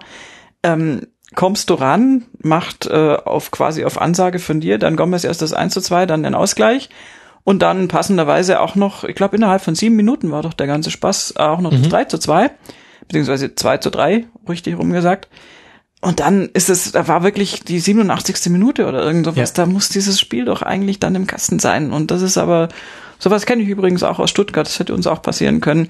Und dann irgendwie so, so, so eine Unaufmerksamkeit in der Abwehr zu haben und, und den wirklich komplett ungedeckt zu lassen ist halt echt äh, äh, schade, ist freundlich und distanziert formuliert, aber als Wolfsburg-Fan wäre ich da jetzt, glaube ich, auch nicht so begeistert und als Trainer schon erst recht nicht. Ich glaube, dass der mit Sicherheit da eine Abreibung austeilt, beziehungsweise denen nochmal sagt, was er davon hält.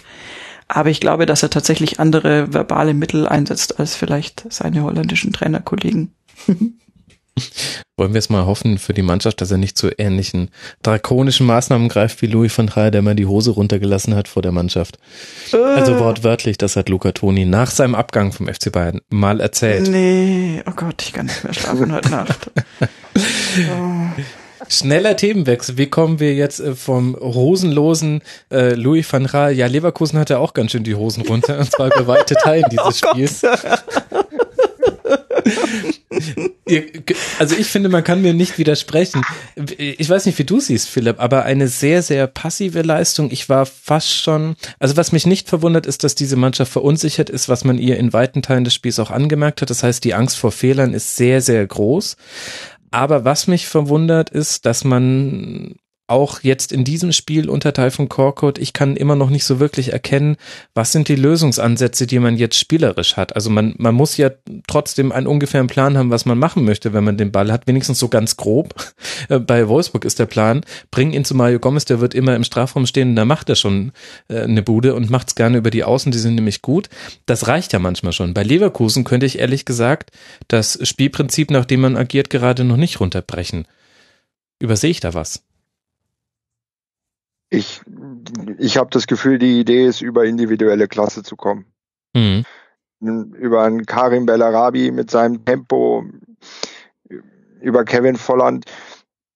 Also das ist wirklich, ich habe mich während dem Spiel oft gefragt, was ist eigentlich die Idee von dieser Mannschaft? Und das war die einzige Antwort, die ich finden konnte. Individuelle Klasse, gute Momente, die einfach da sind. Dann, dann schießt du halt auch drei Tore, weil eben Klasse da ist. Und ähm, aber ansonsten sehe ich da nicht so viel und ehrlich gesagt wird mich diese Leistung äh, sehr bedenklich stimmen als Leverkusen-Fan. Ich glaube, unter den Fans ist man sich da auch relativ einig. Ja. Ich glaube, dass auch, dass auch die Verantwortlichen gerade nicht äh, in Freudentänze ausbrechen. Was ich interessant fand, neben dem, dass man mal einen schlechten Tag hat, also Dragovic ähm, ähm, ich ähm, sag's, komm, sag's, was du mit der, mit der Spannkraft eines Wackelpuddings ins Kopfballduell mit Mario Gomez gegangen. Also so hätte ich auch noch verteidigen können.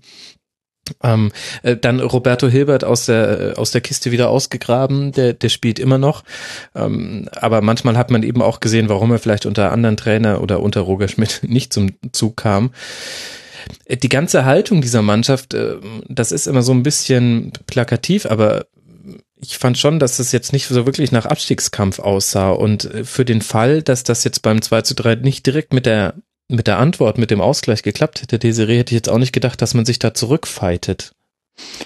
Nee, nee, ehrlich gesagt nicht. Und also ich, ich sehe halt das große Problem, und das sehe nicht nur ich, ähm, bei Leverkusen, ja, also wenn du dir natürlich diese Mannschaftsaufstellung alleine anschaust, und gerade auch vorne in der Offensive haben die natürlich Namen drin, die beeindruckend sind. Und klar ist Bellarabi immer von gut, Tor gut, aber es ist natürlich eindeutig zu wenig, um gegen diese Konkurrenz in der Bundesliga zu bestehen, sich auf individuelle Klasse zu verlassen. Also äh, wenn das tatsächlich der einzige Ansatz ist äh, von Taifun Korkut, dann ist das zu wenig und dann wird das nicht reichen.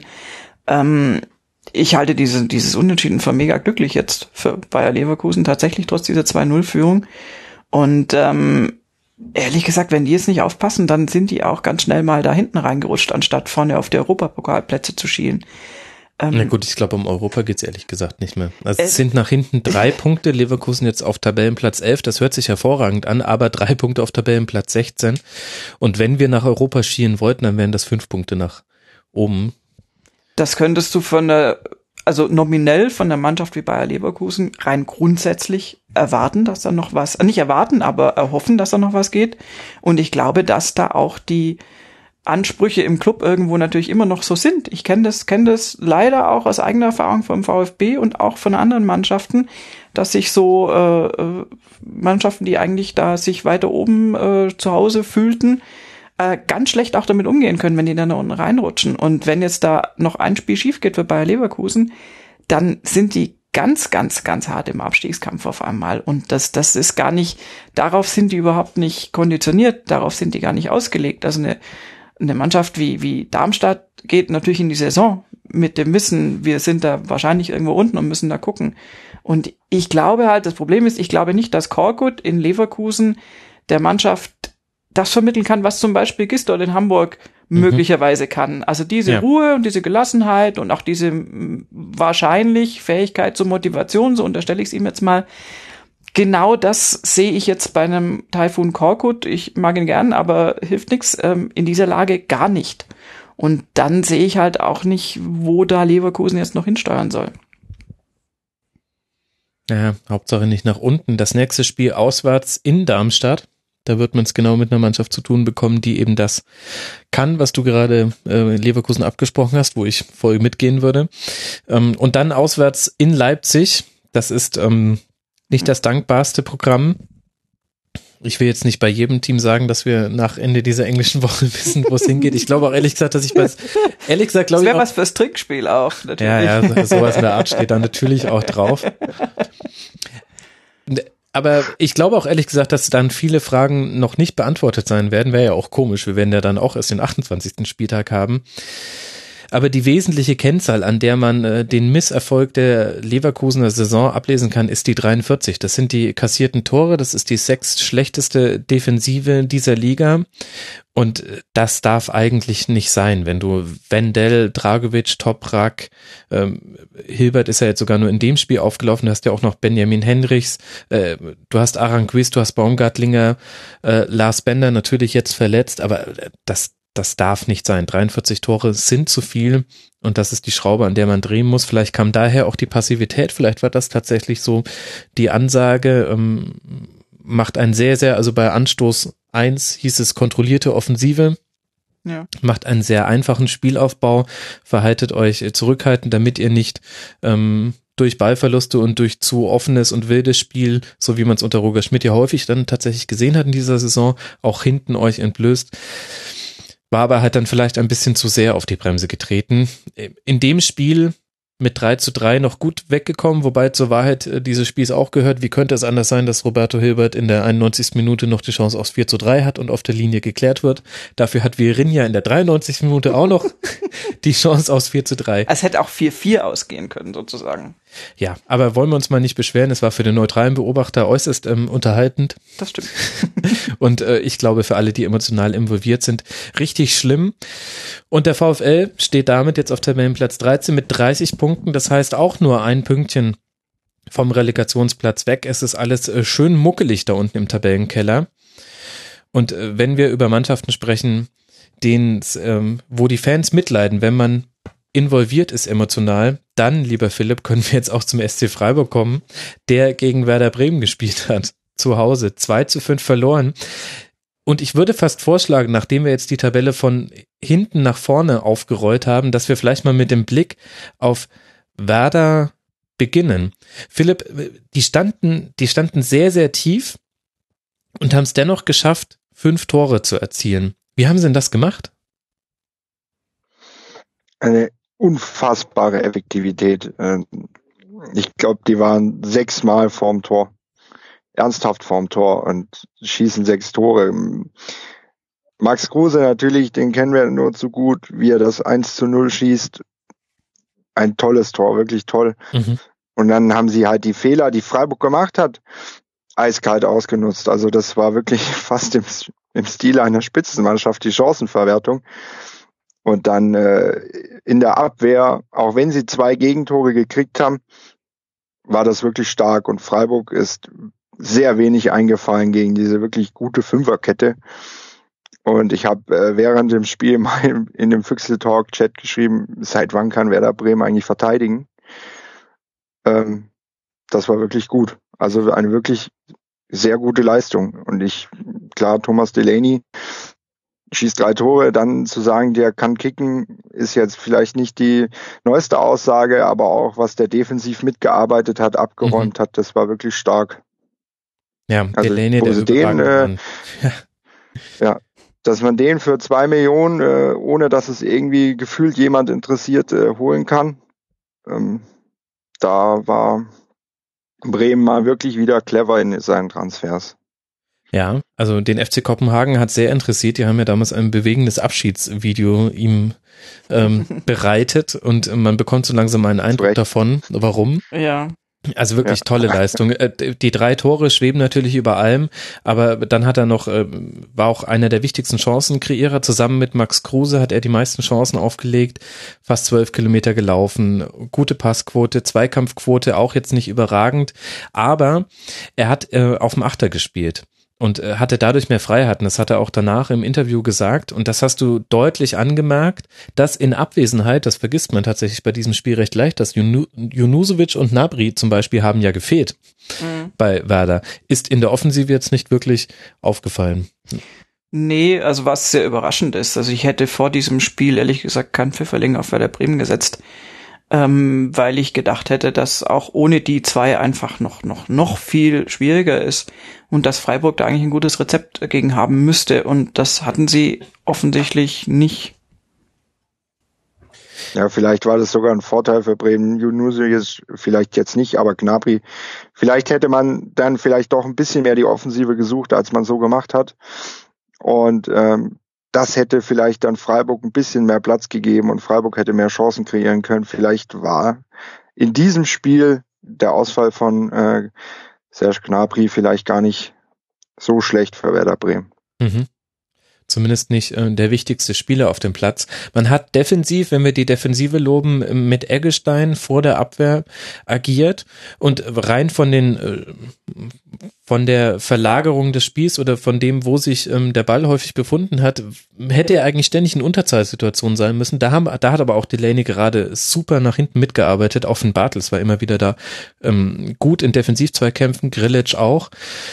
Und da, da hast du schon angesprochen, hat sich Werder in diesem Spiel seine defensive Stabilität geholt. Und jetzt ist das ja so ein bisschen wie das Bernsteinzimmer. Man hätte nicht geglaubt, dass äh, Werder Bremen defensive Stabilität besitzt und jetzt haben sie sie irgendwo hergezaubert und nur der böse Max zweifelt das immer noch an. Ich habe im letzten Rasenfunk äh, vorgerechnet, wie viele Schüsse man aufs Tor zugelassen hat und mm, wollte damit argumentieren mit dem Blick auf Spiele wie zum Beispiel gegen Wolfsburg oder auch gegen Darmstadt, wo man eine furchtbare erste Halbzeit gespielt hat wo man jeweils nur ein Gegentor, also insgesamt gefangen hat, dass da auch so ein bisschen Spielglück, auch das steht natürlich auf dem Trinkspielzettel mit dabei war.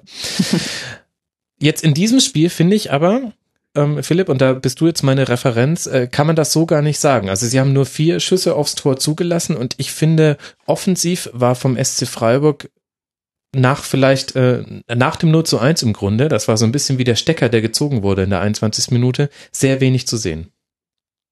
Ja, das ist richtig. Also bis auf wirklich die zwei Tore war da nicht viel Gefährliches nach dem 0 zu 1 vorher war der Freistoß von Grifo, den Wiedwald so ein bisschen äh, komisch abwehrt, mhm. aber den er halt dann auch abwehrt. Und äh, ab dem 0-1 war es. Freiburg fiel nichts ein. Es, es war wirklich so. Und dann kriegst du da einen Elfmeter, der einer war. Den verschießt dann eigentlich auch noch, aber den machst dann im Nachschuss rein und beim 2 zu 4 ähm, da konnte Freiburg mal eben, da wurde etwas Raum gelassen, da konnte Grifo mal auf die Abwehr zulaufen und Grifo hat dann auch die Klasse, um da mal einen reinzumachen. Aber ansonsten, außer wie gesagt, die zwei Tore war da wirklich nicht viel und das war, also ich war wirklich beeindruckt von Werder Bremen und das hätte ich so vor dem Spiel nicht erwartet, ehrlich mhm. gesagt. Ich hatte den Eindruck, dadurch, dass Werder so tief stand, wurde, ähm, wurde Freiburg so ein bisschen das äh, Mittel genommen, was man sonst häufig ähm, ähm, sich bedient in dieser Saison, nämlich die langen Bälle. Da hat äh, Freiburg sehr, sehr wenige gespielt dafür, wie man ähm, sonst bisher in dieser Saison gespielt hat. Und dadurch hatte ich das Gefühl, war schon mal leichter für Werder, die Freiburger aus dem eigenen Defensivdrittel rauszuhalten. Denn dieser lange Ball wurde kaum geschlagen und wenn, dann wurden die zweiten Bälle von den Freiburgern diesmal nicht gewonnen, weil dann eben Werder auch wirklich kompakt stand, was mit einer Fünferkette auch einfacher geht, weil die Räume halt enger zwischen den einzelnen Spielern sind. Ja, und vor allem die ersten Bälle wurden halt alle abgewehrt von dieser guten Innenverteidigung in diesem Spiel. Also da hat Freiburg ja keinen Stich gemacht. Mhm. Also es hätte auch gar keinen Sinn gemacht, mit hohen Bällen zu spielen, weil das da hast du dann keinen Vorteil von gehabt. Das konntest du nur flach versuchen. Und da hat Freiburg es halt nicht geschafft, die Abwehr auseinander, so auseinanderzuziehen, dass Räume kommen. Und da, ja, wie gesagt, also wirklich total disziplinierte, gute Leistung. Hat sich denn der Spielaufbau von Freiburg dadurch verändert, dass jetzt Marc Oliver Kempf und Gulde die Innenverteidigung bildern und äh, Soyunchi nicht mehr mit dabei ist? Ich meine mir einzubilden, dass ich weniger lange Bälle gerade auch von Schwolo gesehen hätte. Also ähm, es war gerade als Soyunchi noch gespielt hat häufiger so, dass man, äh, dass der Spielaufbau dann durchaus auch häufiger mal über den Torhüter lief mit Rückpässen, die er dann lang nach vorne geschlagen hat. Hat sich das verändert jetzt durch die neue Innenverteidigung oder Gibt es dafür andere Gründe? Ja, ähm, Marc Oliver Kempf ist da so der, der Spielaufbauer inzwischen geworden, weil mhm. er das noch besser kann als Scholo und dann halt einfach noch mehr Optionen hat. Und das war aber auch relativ klar, als dann Kempf zurückkam. Das war letztes Jahr in der zweiten Liga auch so, dass dann Kempf so der war, der von hinten das Spiel aufbauen soll. Und findest du, er macht das schon so, wie er es in der Zweitligasaison geschafft hat? Nee, einfach weil äh, er war lange verletzt und ähm, da klappt noch nicht alles so. Und ich weiß nicht, der Spielaufbau gegen Werder Bremen war allgemein nicht so gut und Kempf hatte auch nicht seinen besten Tag und dann kommt halt alles zusammen. Mhm. Und dann Kempf sieht bei dem 0 zu 1 auch sehr unglücklich aus, genauso wie Gulde. Ja. Die stehen viel zu nah aneinander dran bei diesem langen hohen Ball, so da konnte man die ganz einfach unter Druck setzen. Und klar macht dann Kruse das wirklich super, aber da, da ist schon der Fehler, dass man so nah aneinander dran steht und dann köpft der Gulde schlecht drüber. Also die beiden haben in dem Spiel wirklich nicht gefallen. Das war äh, in den Spielen davor anders. Aber Kempf braucht noch ein bisschen, um auf seine letztjährige Zweitligasaison Niveau äh, heranzukommen. Mhm. Und dann wichtiger Spieler im Aufbau natürlich auch Vincenzo Griffo, diese Achse Kempf, Günther Griffo, auch manchmal mit Haberer noch, war auch in dem Spiel eine, ein gern gewähltes Viereck, aber Griffo jetzt auch nicht so durchschlagskräftig. Bevor ich auf seine Leistung in, zu dem Spiel zu sprechen kommen möchte, würde ich gerne mal deine Einschätzung hören. Ich habe ja so ein bisschen das Thema Vincenzo Griffo hier aufgemacht im Rasenfunk und mich gefragt, warum hat er die letzten beiden Spiele kaum gespielt, einmal sogar gar nicht. Und jetzt habe ich wieder gehört, es seien taktische Gründe gewesen. Und ehrlich gesagt kann ich mir das kaum vorstellen. Kannst du mir denn erklären, welche Gründe es taktisch geben sollte, Vincenzo Griffo nicht spielen zu lassen?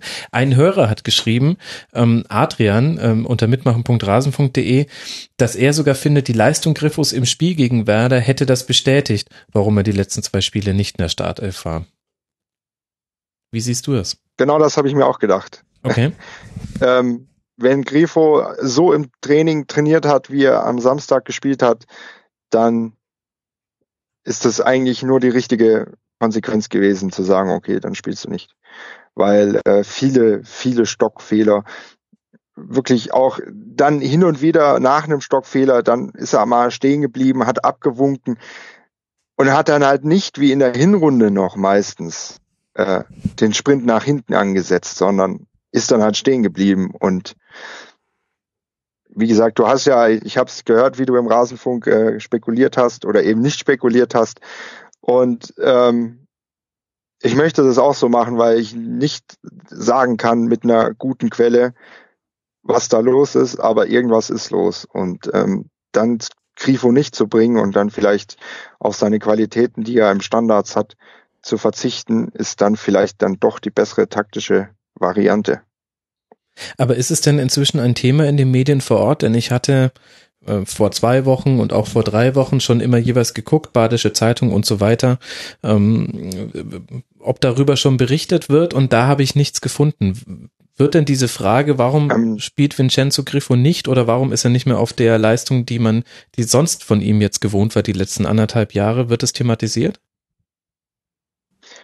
Die Badische Zeitung ist ja das Haus- und Hofblatt vom SC und ähm, die hat einen, eine Übersicht über alle Spieler äh, sozusagen, also überall, wo, wo man über einen Abgang spekulieren kann, gemacht. Und dort war natürlich Vincenzo Grifo äh, äh, mit dabei und äh, keiner in Freiburg, also wirklich keiner, den ich kenne, rechnet damit, dass Vincenzo Grifo im Sommer noch nach der Sommertransferperiode in Freiburg spielt.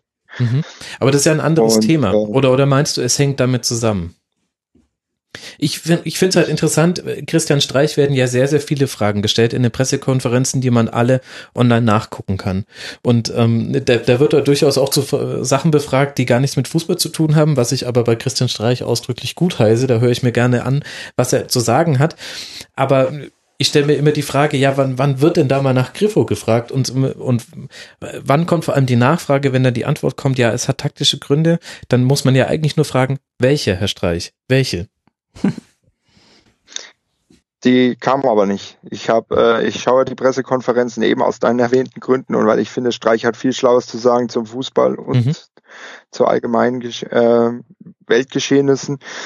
Und ähm, ich habe sie nicht einmal gehört, die Frage nach Vincenzo Grifo und äh, das, das heißt dann taktische Gründe und dann dann ist das halt so und da fragt irgendwie fragt man nicht nach.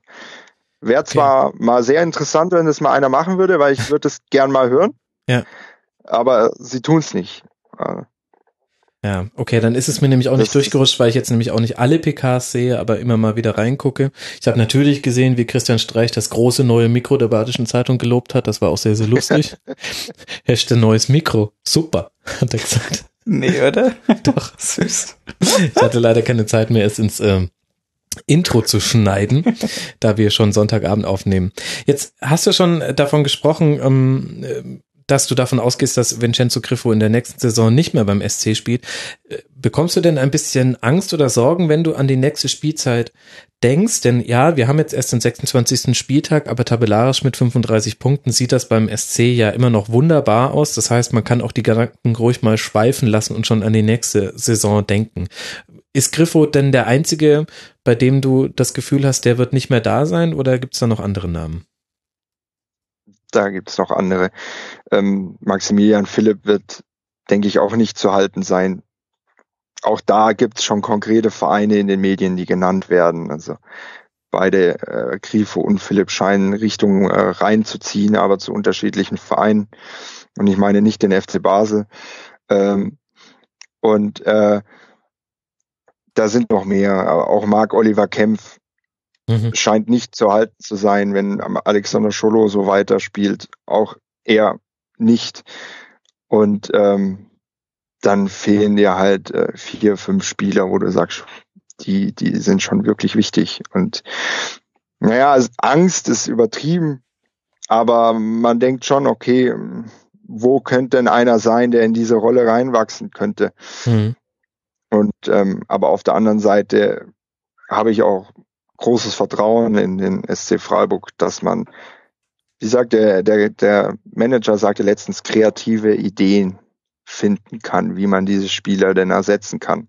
Und anders geht's ja auch nicht. Und man mhm. wird sein gutes Geld mit denen machen. Mhm. Und das muss man halt clever einsetzen, so wie es man die letzten Jahre auch immer meistens geschafft hat. Bei kreativen Ideen, wie man Spiele ersetzen kann, denke ich ja gleich an Ali Karima und Charisteas. Felix Magath. Aber ich hoffe mal, dass es nicht in diese Richtung geht. Wäre ja auch nicht der Freiburger Weg. Es ist ja auch keine neue Situation für den SC. Was ich mich immer so ein bisschen frage, ich weiß nicht, wie lange du jetzt schon ähm, Freiburg-Fan bist, wird man dessen nicht irgendwann leid, dass man immer wieder die besten Spieler gehen sieht und die machen ja dann äh, teilweise grandiose Karrieren und man sieht, was für absolute Diamanten das waren, die man mal bei sich im Team hatte und dass es quasi immer wieder diesen steten Neuaufbau gibt und man so ein bisschen der Sisyphos der Liga ist. Also wir müssen uns Christian Streich als einen glücklichen Trainer vorstellen.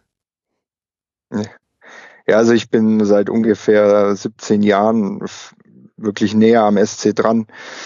Und ähm, naja, ich habe auch äh, ganz graue Zweitliga-Zeiten erlebt unter Volker Finke. Äh, es, die erste Liga ist für mich persönlich immer noch nichts Selbstverständliches, auch wenn wir ähm, schon eine Weile in der ersten Liga spielen, aber ich kann mich an die zweite Liga erinnern und sage deswegen lieber so als gar nicht. Und naja, leid wird man es nicht auf. Also manchmal regt man sich schon auf und denkt sich, boah, gerade so ein Spieler wie Max Kruse oder so, den mhm. hätte man schon wirklich noch gerne länger gesehen in Freiburg. Aber auf der anderen Seite sieht man auch immer gern äh, neue Gesichter und Spieler, die sich bei uns weiterentwickeln. Ich denke zum Beispiel an Yannick Haberer, der mir sehr viel Freude bereitet, diesen, äh, seitdem er im Sommer gekommen ist. Und diese Spieler dann sozusagen ähm, ein, zwei Jahre begleiten und ja, aufwachsen ist vielleicht zu viel des Guten, aber sportlich sich weiterentwickeln zu sehen, das macht mir immer wieder Spaß und ja, also ich werde es nicht leid, manche vielleicht schon, aber man denkt sich manchmal, was wäre denn möglich gewesen, wenn man das mal eine Truppe zwei, drei Jahre zusammengehalten hätte. Aber ähm, es ist einfach nicht drin und das ist einfach so und das das ist halt so. Man kann es nicht ändern irgendwie. Die Christian Streich sagt ja immer, man muss mal versuchen, dass man an der Schraube dreht, dass einer vielleicht doch mal ein Jahr länger bleibt. Hm. Aber ähm, ich bin mal sehr gespannt, wie, wie das weitergeht. Und äh, da muss ich halt im Verständnis der Spieler was verändern, oder?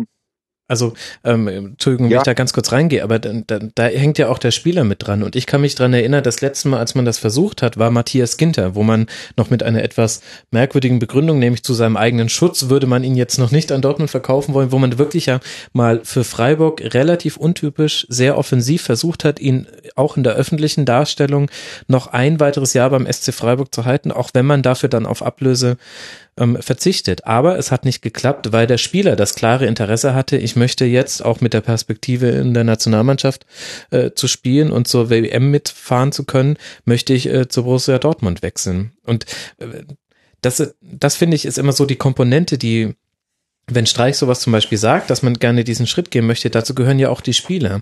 Und ich, die verstehen ja Freiburg auch als Sprungbrett, mit dem man sehr viel höhere Sprünge machen kann als bei vielen anderen Mannschaften. Und man wird auch mal aufs Sprungbrett gelassen. Und irgendwie kannst du daran ja auch nichts ändern. Das eine bedingt ja immer das andere. Genau so ist es. Und äh, ich meine, auch beim SC Freiburg äh, wird Gehalt gezahlt, aber halt nicht in dem Sinne wie man bei Borussia Dortmund, äh, die sind ja in ganz anderen Sphären, aber mhm. äh, auch ein Hamburger SV oder ich denke an Felix Klaus oder äh, Oliver Sorg, die zu Hannover 96 gegangen sind und äh, äh, mehr Geld verdienen als in Freiburg. Äh, und das ist ja sportlich jetzt nicht der große Fortschritt. Es ist so, Mama, ich sehe das ganz realistisch. Die Jungen, die spielen Bundesliga, die wollen sich weiterentwickeln, die wollen natürlich aber auch genauso Geld verdienen. Und ähm, diesen Schritt äh, in Freiburg zu sagen, wir zahlen dir mehr Gehalt äh, und du verdienst aber so viel mehr im Vergleich zu Spieler, die weniger im Vordergrund, den möchte man einfach nicht gehen im Sinne vom Team, im Sinne vom Teamzusammenhalt. Und vielleicht kann man ihn auch einfach nicht gehen, weil das Geld einfach nicht da ist. Mhm. Und ähm, so ist es einfach nicht möglich, Spieler in Freiburg zu halten. Aber selbst mit der Perspektive Europa League nicht, wo es ja, wo ich mhm. die Hoffnung hatte, okay, die können jetzt in Europa spielen und trotzdem sind alle Schlüsselspieler gegangen.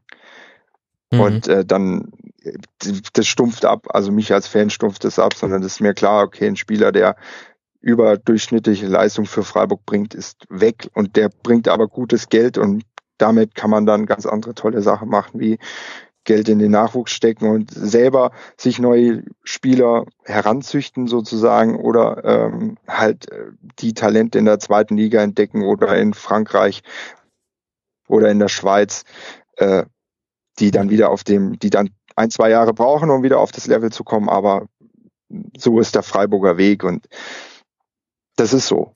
Und der gefällt mir auch, mit dem kann ich identifizieren und deswegen, ja, Mhm.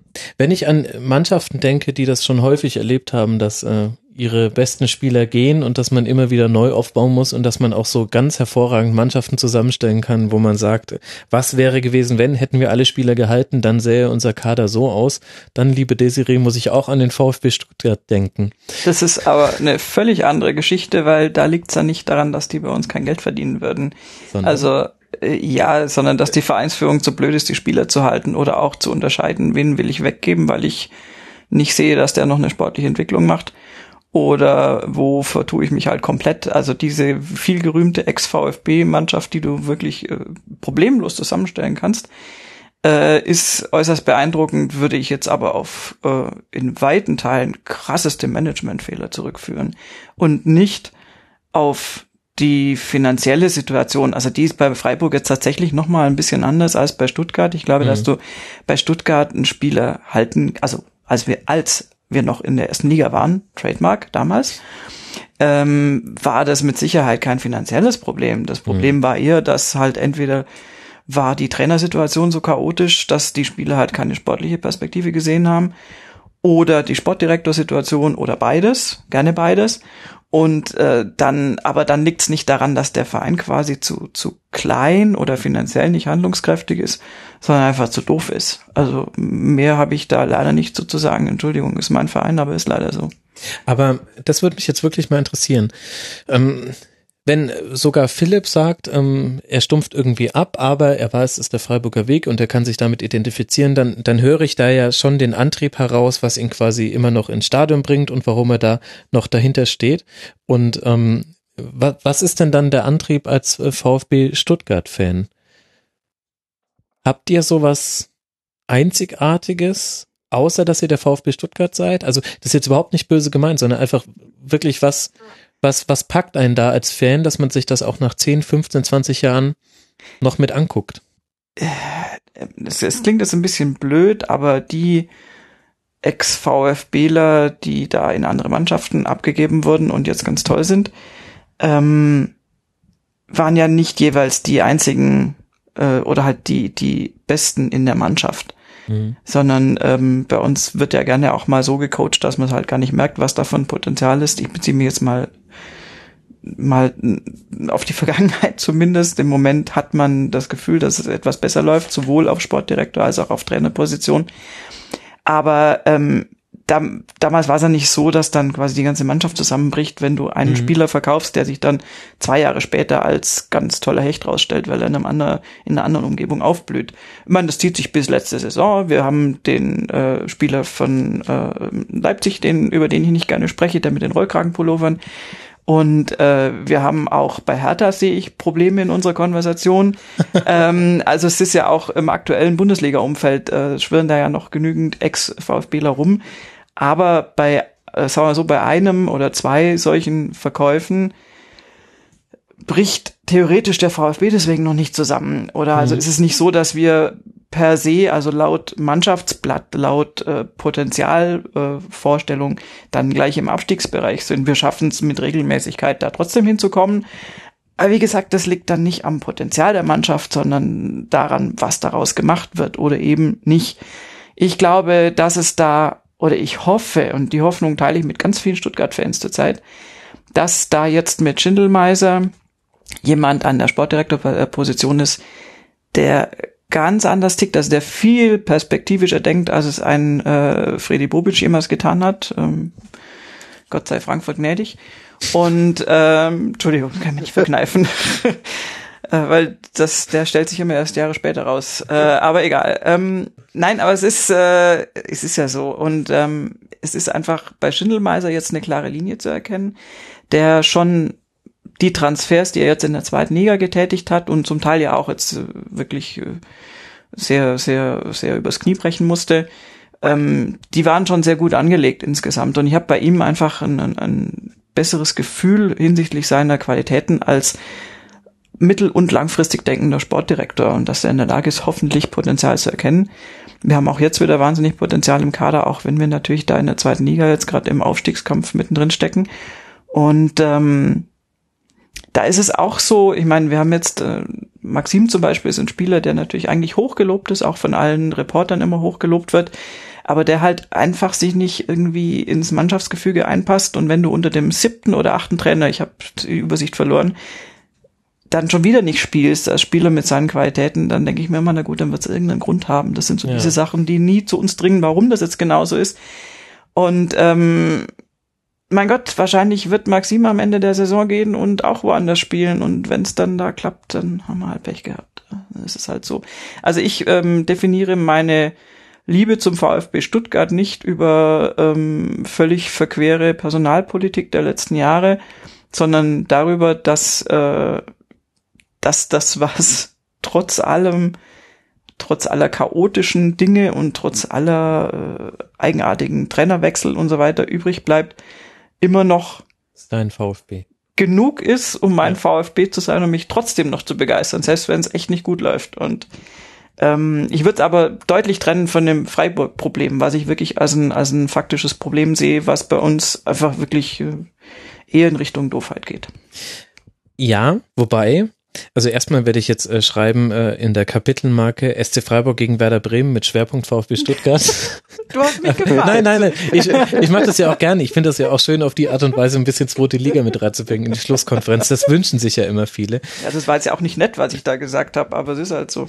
Aber der große Unterschied ist natürlich, ähm, dass wenn der SC Freiburg absteigt, dann geht das komplette Umfeld und nicht nur die Mannschaftsspieler und sportliche Führung damit anders um als jetzt als ihr abgestiegen seid, was ja auch in seiner ganzen Dramatik nochmal eine ganz andere Nummer war. Und das, das ist ja schon der entscheidende Unterschied, dass beide Vereine vor ähnlichen Herausforderungen stehen, aber mit unterschiedlichen ökonomischer Basis. Also sprich, der VfB Stuttgart hat auch das Problem, seine besten Spieler halten zu müssen, kann da finanziell aber weitergehen als der SC Freiburg. In letzter Konsequenz ist es aber auch beim VfB Stuttgart so, die besten Spieler werden auf eine Sicht von zwei, drei Jahren hin den Verein verwechseln, außer man hat jetzt mal wieder eine Phase sportlichen Erfolgs, wo man sich dann international beweisen kann. Das ist ja aus Sicht der Spieler einfach der Horizont, in dem die denken. Die wollen, ähm, wenn sie wirklich gut sind und wenn sie Anfragen von Teams bekommen, die international spielen, dann ist das so ein bisschen die Referenz, die einem vielleicht noch beim beim Verein hält. Das heißt, das Grundproblem ist ja schon mit unterschiedlicher Ausgangsbasis ähnlich. Da habe ich aber die gleiche Antwort wie Philipp oder so eine ähnliche Antwort. Wenn wir jetzt bei uns mal gucken, also bei uns sind einige Spiele, die wir wahrscheinlich selbst bei Aufstieg nicht halten können. Ähm, der Manet zum Beispiel, Carlos Manet, der macht mir so viel Freude in jedem einzelnen Spiel. Das ist so ein geiler Spieler, ich kann es nicht anders ausdrücken. Und der hat so so eine, eine Spielintelligenz und und und einen Drive und kämpft auch und äh, macht nicht nur sinnloses Rumgedribbel. Wenn der jetzt im Sommer geht, wenn man die 15 Millionen sind es, glaube ich, die irgendwie als Ablöse festgeschrieben werden, wenn man sich das nicht leisten kann und will, wie auch immer. Äh, das, das klingt so ein bisschen pathetisch, aber dann freue ich mich drüber, dass er ein Jahr lang bei uns gespielt hat. Und uns den Aufstieg womöglich, also nicht womöglich, und uns den Aufstieg mit ermöglicht hat. Das ist so ein bisschen, wenn du nicht Bayern München bist und vielleicht noch Dortmund, ja, bei fast allen anderen Mannschaften geht es doch schon los. Also das sind ja nicht nur der SC Freiburg und, und äh, der VfB jetzt, wie gesagt, in einer anderen Spielklasse auch noch, sondern es sind ja fast alle anderen Mannschaften, die halt doch viel Fluktuation haben. Und im Idealfall finde ich halt bei so Sternchen, die dann aufgehen und leider eben dann auch weggehen, woanders hin, ähm, dann genießt man die Zeit, die man hat mit denen so ein bisschen. Und wenn man so ganz irgendwie im Zen ist mit sich und der Welt, kann man sich vielleicht noch drüber freuen, wenn es jetzt nicht gerade ein Bundesliga-interner Wechsel ist, wo du dann, ja, wir kommen noch zu Hertha, ähm, dann kannst du dich drüber freuen, dass der da und dort auf einmal jetzt irgendwie mega eingeschlagen ist und sagst, Mai, unser Junge. Okay, und wenn wir jetzt die ähm, möglichen 15 Millionen Einnahmen nehmen, dann weiß ich beim VfB Stuttgart ehrlich gesagt nicht, wo die hinfließen und will es vielleicht auch gar nicht wissen. Und Philipp, beim SC würden sie aber ins neue Stadion gehen, oder? Zum Großteil. Also ähm, das neue Stadion ist finanziert auch schon auch schon aus Millionen Papis Demba Cissé, die man damals schon zurückgelegt hat. Aber man würde sicher äh, nicht alles eins zu eins wieder ausgeben und sagen, okay, wir investieren jetzt in Beine statt äh, äh, Steine.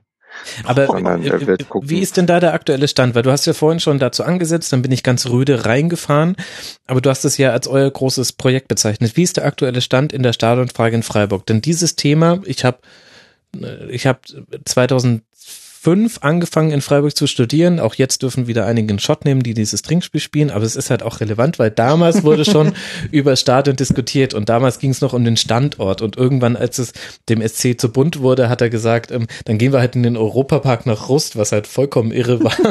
Aber das war, um die Stadt unter Druck zu setzen. Aber mit Rutsche, das ist cool, mit Wasserrutsche. Ja. Für die Ja. Abkühlung nach dem Spiel. Hassan Ismail gefällt das. Oh. Äh, Wie ist denn jetzt Und der vor Stand? allem als Auswärtsfan erst äh, von Bremen bestimmt eine fortführliche Fahrt nach Freiburg, dann 5-2 gewinnen und dann noch äh, irgendwie mit der äh, Achterbahn fahren, das hat bestimmt was. Ja, man kann auch so tolle Analogien zur Achterbahn und so weiter bilden. Also äh, mein auch, auch für die Sportjournalisten tun sich da ganz neue Möglichkeiten auf. Aber jetzt wird es ja vermutlich nicht Rust. Wie, wie ist denn da jetzt der Stand in der Stadionfrage? Wohin geht's denn? Also es wird an der Messe Freiburg gebaut. Mhm. Das ist ähm, direkt äh, an der Autobahn und praktisch direkt an der anderen Seite der Stadt. Und nicht mehr an der Dreisam. blöd. Ja, das nicht heißt, an der Dreisam leider.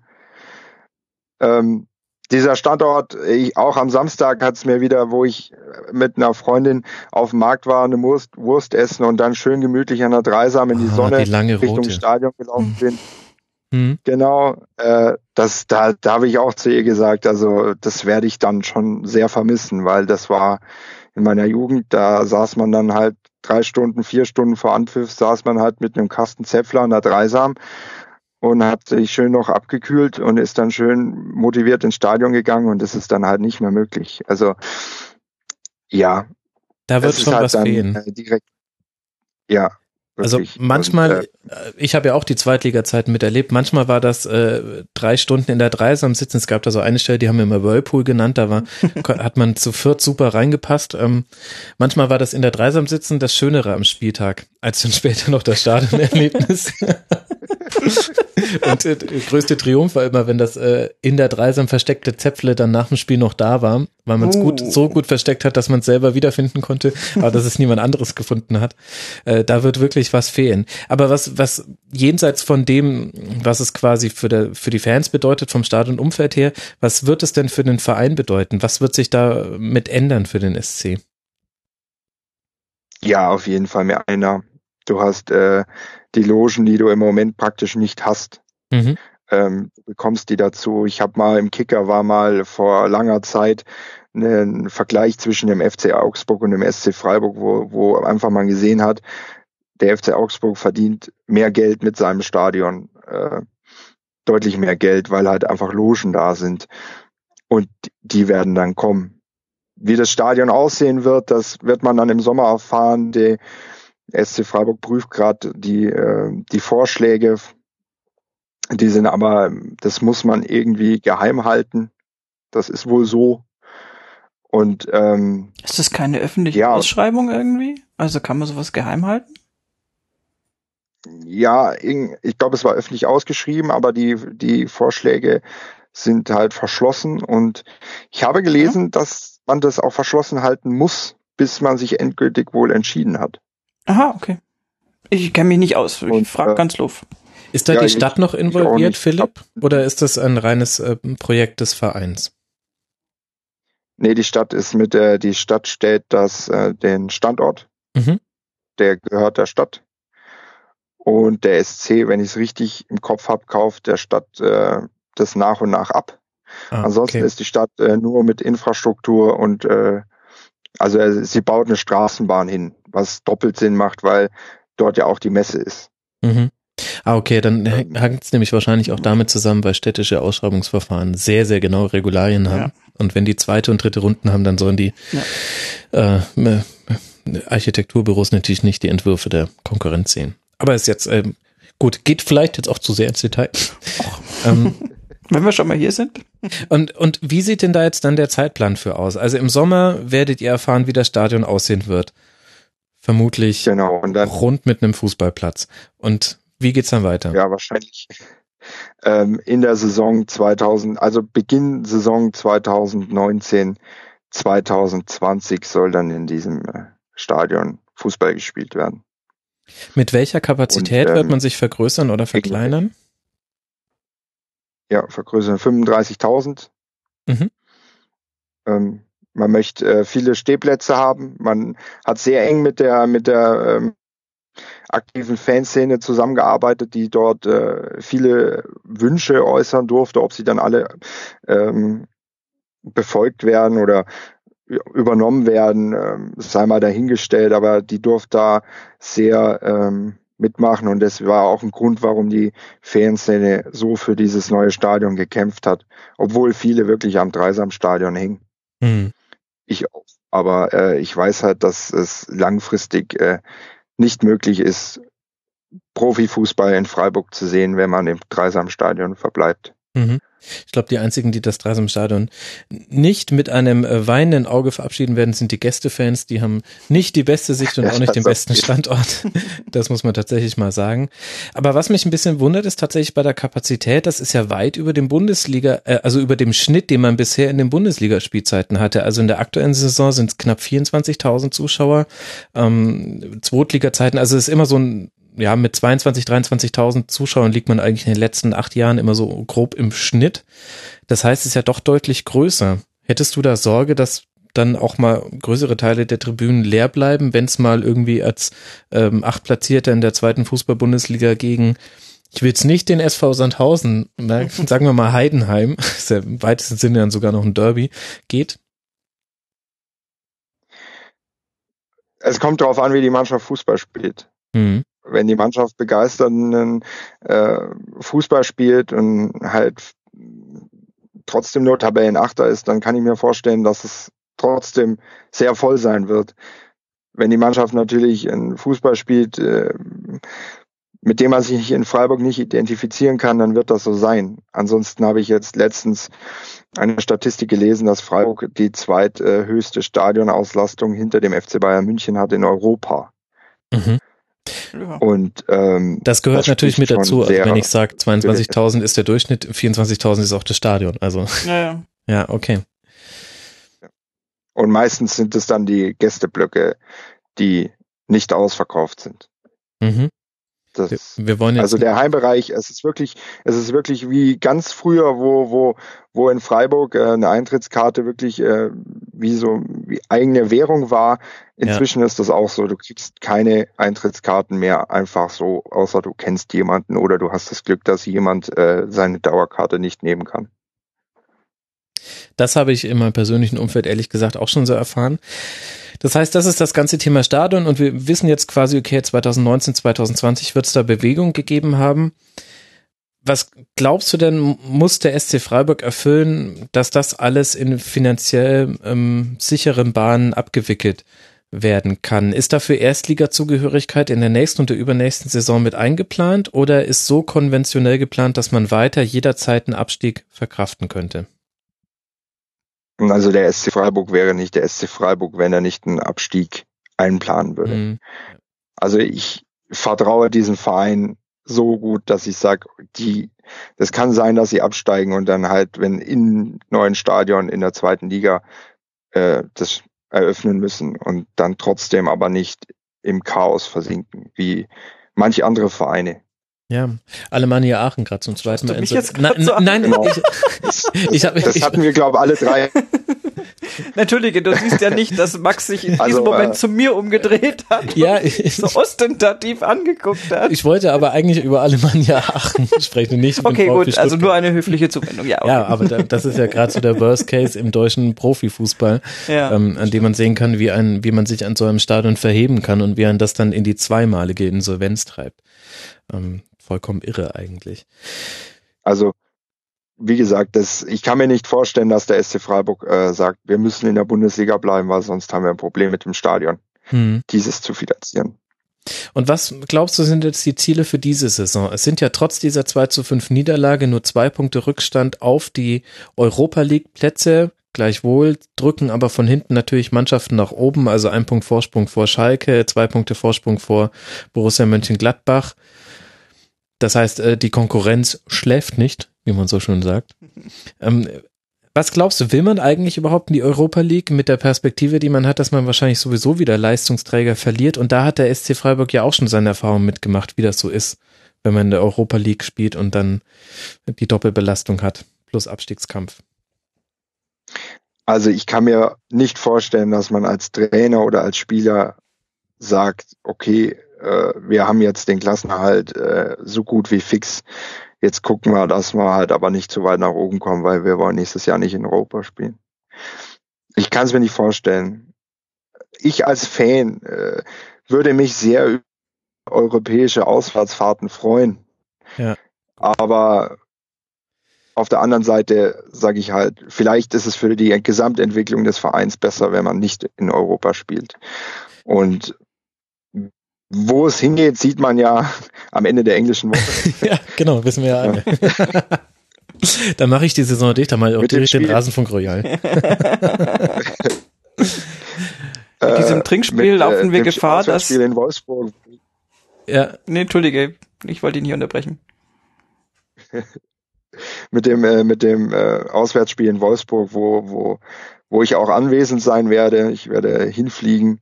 Ähm, wo, wo ich Ergebnisse hatte, deswegen gehe ich davon aus, also es wird schwer auch mit der Wolfsburger Leistung. Und dann musst du halt gegen Mainz äh, die drei Punkte holen. Und Mhm. wenn du dann in Wolfsburg auch noch was holst, dann ist es noch besser. Und wenn du beide Spiele gewinnen solltest, dann stehst du am Ende der Woche vielleicht auf Platz sechs. Und ähm, verlierst du aber beide Spiele, kannst dann halt wirklich ganz schnell nach unten gehen. Und da muss man höllisch aufpassen. Und ich sag, äh, hast du noch Abstand nach Samstag, äh, bei 35 Punkten? ja, der Fußball, der Fußball ist manchmal gemein. Es sind sechs Punkte auf Und- einen Relegationsplatz. Es ist nicht so Genau, wirklich es sind üppig. sechs, es sind, es ist sechs Punkte. Die Tordifferenz vom SC ist nicht die beste. Minus 13, Und- 47 gefangene Treffer, ja. Mhm. Ja, ähm, da muss man echt gucken, dass man äh, schnell, schnell guckt, dass man diesen Abstand wieder vergrößert. Aber ich bin da, Abstiegssorgen ist vielleicht übertrieben. Ich schaue etwas nach unten, aber man hat noch das Spiel in Darmstadt, man hat noch zu Hause Ingolstadt. Ähm, es, man hat zu Hause noch Mainz, also man hat auch Gegner, wo man sagt, okay, da geht was. Mhm. Und für eine Überraschung, vielleicht nicht in München, aber zu Hause gegen Schalke oder Leverkusen, wenn ich Leverkusen von heute so anschaue, ähm, Das macht da Hoffnung. kann was gehen. Dann, dann, Haben wir ja schon thematisiert, ja. Ja gut, also ähm, es sollte auf jeden Fall am 34. Spieltag nicht mehr um viel gehen, denn in der Regel lassen sich äh, die Bayern ihre Meisterfeier zu Hause ähm, selten vermiesen. Äh, Bis dahin sollte alles in trockenen Tüchern sein. Das wäre, glaube ich, ganz gut. aber wie gesagt, ich bin da relativ optimistisch, dass dieses Jahr der SC Freiburg äh, nicht in die zweite Liga runtergehen muss, weil selbst wenn es jetzt noch ganz schief gehen sollte und man wirklich noch Relegation spielen müsste, äh, hat man dann immer noch zwei Spiele und selbst diese Relegation ist ja wirklich, also man, Ist ja es sind zwar sechs Gegen den VfB dann, also es wird ein Traum. genau. Das, das habe ich auch thematisiert gestern Abend. Äh, eine Relegation gegen VfB und dann absteigen. Das wäre so der, der Schlag ins Gesicht, wo ich dann vielleicht sagen würde, im Sommer, boah, da brauche ich echt eine Weile, um mich davon zu erholen. Das wird nicht eintreten. Um, Ich gehe auch. Allein, weil ich nee. glaube, dass der VfB Stuttgart direkt aufsteigt. Eben. Und, Und ich und glaube der SC wird auch nicht mehr Nein, runtergehen. nein, das ist nur einfach, also es, es, ich, ich sehe beim SC Freiburg ist durchaus das Potenzial, dass man halt die Saison vielleicht nicht auf Platz 6, sondern auf Platz 12 beendet. Also da ist einfach das alles so nah beieinander, da kann halt noch alles passieren. Also ab, Absteigen oder Relegation halte ich für ausgeschlossen. Und dann ist aber auch jeder zufrieden. Also, wenn es am Ende Platz 6 ist, freuen sich jeder und wenn's, wenn er aber Platz 12 ist, dann sagt auch jeder, geil, nicht abgestiegen. Und das ist vielleicht die perfekte So es. Zusammenfassung. Ähm, wenn wir, wenn wir einen Strich unter diesen Teil machen, dann lernen wir, in der Stadionfrage ist jetzt endlich äh, halbwegs Klarheit. Also man weiß noch nicht, wie es aussieht, aber man weiß, dass es mal eins geben wird und dass man sich von der Dreisam verabschieden muss. Das war aber schon länger klar. Äh, und ansonsten würde ich sagen, eine eine leicht angesparte Gelassenheit diagnostiziere ich bei dir. Du bist nicht so optimistisch wie ich als ähm, halbneutraler, der auf den SC blickt, aber ähm, wirst dich jetzt auch nicht äh, in die Dreisam stürzen. Sollte das hinten raus noch mehr eng werden. Ähm, der SC-Fan kann alles nehmen und die Stimmung ist natürlich positiv. Du hast gesagt, ihr spielt jetzt in Wolfsburg und dann gegen Mainz. Bei Werder Bremen, um noch kurz wieder auf den Ausgangspunkt zurückzukommen, wir hatten ja über dieses Spiel gesprochen, stehen jetzt zwei Heimspiele an gegen Schalke, nein, gegen Schalke, die Eintracht ist auswärts und dann zu Hause gegen den HSV und auswärts in Ingolstadt. Das sind die nächsten vier Spiele und danach nur noch gegen Teams, für die es um die Europa League oder Champions League geht. Ich möchte den Satz nicht sagen, der mir vorschwebt. Die, Hörer können ich lasse an dieser Stelle eine Lücke und Sie können sich vervollständigen, was ich sagen möchte, mit Blick auf die nächsten vier Spiele von Werder Bremen. Und damit würde ich sagen, richten wir dann doch mal den Blick ans obere Ende der Tabelle. Wir haben ein paar Teams da oben schon thematisiert. Nee, wir haben über die Bayern schon gesprochen. Wir haben schon über Raba Leipzig gesprochen. Dann sollten wir jetzt unbedingt mal über Hertha BSC und die TSG aus Hoffenheim sprechen, Desiree. Das war das Freitagabendspiel und Hoffenheim gewinnt 3 zu 1 danach war die Diskussion, drehte sich in vielen Berliner Fankreisen vor allem um den Schiri. Mit dem Platzverweis für Mittelstädt, mit ähm, dem Handelfmeter. Handelfmeter wird heute sowieso auch nochmal ein Thema werden, glaube ich, in dieser Schlusskonferenz. Ist es denn überhaupt notwendig, dass wir über den Schiedsrichter diskutieren? Oder könnte man nicht auch sagen, so dominant wie Hoffenheim dann vor allem die zweite Halbzeit ähm, gestaltet hat, auch als man noch nicht in Überzahl war, wäre, hätte das auch sehr gut so in eine Richtung kippen können, nämlich in die der TSG. Hm, ich bin bei der zweiten, bei, bei der zweiten Option, die du da ins Feld geworfen hast. Also ich habe jetzt da nicht ein vom Schiri verpfiffenes Spiel gesehen. Äh, ich habe das Spiel genau genommen gar nicht gesehen, weil ich ja, der Spiele ungern gucke. Äh, das war wieder egal. Die, die geneigten Zuhörer können sich vorstellen, warum. Und ähm, aber ich habe, äh, also mein Mittelstädt ist ja wirklich, ein, wie, wie alt ist der? Der ist, also der ist wirklich jung. Das ist 18, glaube ich, tatsächlich. 17 oder 18, sowas, ja. ne? Also wirklich ein ganz junger Spieler. Ja der hat halt jetzt auch wirklich in dem 20 einen, lese ich gerade. Oh, wir also Experten. Wir, wir sind irgendwie echt echt wohlwollend mit. Aber mit aber er hat das Aussehen eines 18-Jährigen, genau, finde ich genau. das typische. so wie vorher der 32-Jährige. Gut. ähm, naja, also Mittelstädt gut 20, aber 20 ist ja auch noch jung und ähm, ist natürlich irgendwie erst verursacht er diesen diesen Elfer mit seinem Handspiel ich habe keine Lust darüber zu diskutieren, ehrlich Nee, dann diskutieren wir auch nicht drüber. Ist also okay. es äh, war ein Handspiel und es war ein Elfer äh, und seine gelbe Karte, seine erste und dann hat er halt äh, dann nochmal eine gelbe Karte und dadurch eben auch die gelb-rote bekommen und ist vom Platz geflogen. Der hat das, das war alles so ein bisschen unglücklich und der hat mir da auch so ein bisschen leid getan, soweit mir naja, gut, lassen wir das. Aber ähm, ich glaube manchmal, so, so Spiele gibt's, also gerade gerade bei dem Spieler, der jetzt noch nicht die riesen Bundesliga-Erfahrung hat und der nimmt dann halt mal so ein bisschen so ein paar Sachen mit, äh, wovon er vielleicht sogar gar nicht mal 100 Prozent dann voll super verdient hat, aber du lernst da normalerweise ein bisschen draus und ich würde auf gar keinen Fall das Spielergebnis, also das Endresultat auf die Schwächung durch äh, Unterzahlspiel schieben, weil ich Hoffenheim als die klar bessere Mannschaft gesehen habe. In den Ausschnitten, die ich gesehen habe. Du kannst mich jetzt widerlegen, indem du irgendwelche Szenen anführst, die mir entgangen sind. Nein, also interessanterweise gab es in dem Spiel auch mehrere Phasen. Ähm, ich würde drei da nennen. Die erste Phase war eine, in der Hertha ähm, sehr aggressiv angelaufen ist und zwar im, im Aufbau von Hoffenheim schon. Da haben beide haben sehr, sehr hoch gepresst und das hat Hertha so 15, 20 Minuten auch mit einem hohen Tempo durchgezogen. Da, Aber ganz am Anfang, ne? Genau, ganz ja. am Anfang. Da hatte ähm, Hoffenheim auch einige Probleme, die man so gar nicht gewöhnt ist von dieser Mannschaft, die ja eigentlich sonst sich sehr gut mit ähm, flach gespielten Kombinationen aus sowas raus kombiniert und dann aber zur Not auch nicht vor dem langen Ball zurückschreckt, den du auch durchaus mal vorne auf Wagner und Kramaric spielen kannst. Und dann gab es aber eine zweite Phase, in der Hertha dieses ähm, hohe Angriffspressing nicht mehr gehen konnte oder wollte. Vermutlich eine Mischung aus beiden. Es ist sehr laufintensiv. Und gleichzeitig machst du natürlich auch Räume auf, die gut bespielt werden können, wenn sich der Gegner aus diesem Pressing löst. dadurch, dass eben deine vorderste Reihe ein bisschen vorrückt.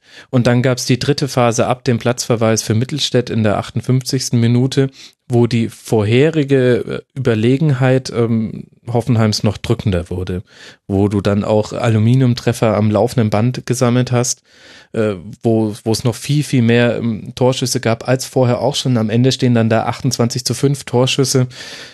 Und dann kann man auch sagen, das geht dann auch okay, dass man so ein Spiel 3 zu 1 gewinnt. Und einige Spieler, Kramaric allein hat zehn Torschüsse abgegeben. Das sind mehr Bundesliga-Torschüsse, als jemals ein Hoffenheimer abgegeben hat in einem Spiel. Krass. Der hat äh, klasse gespielt. Ähm, Wagner auch äh, sehr aktiv. Ähm, Niklas Süle dann natürlich ähm, mit dem mit dem Distanzschuss. War klar, dass der auch noch ans Aluminium geht, wenn er reingeht. Anders konnte es an diesem Abend nicht sein.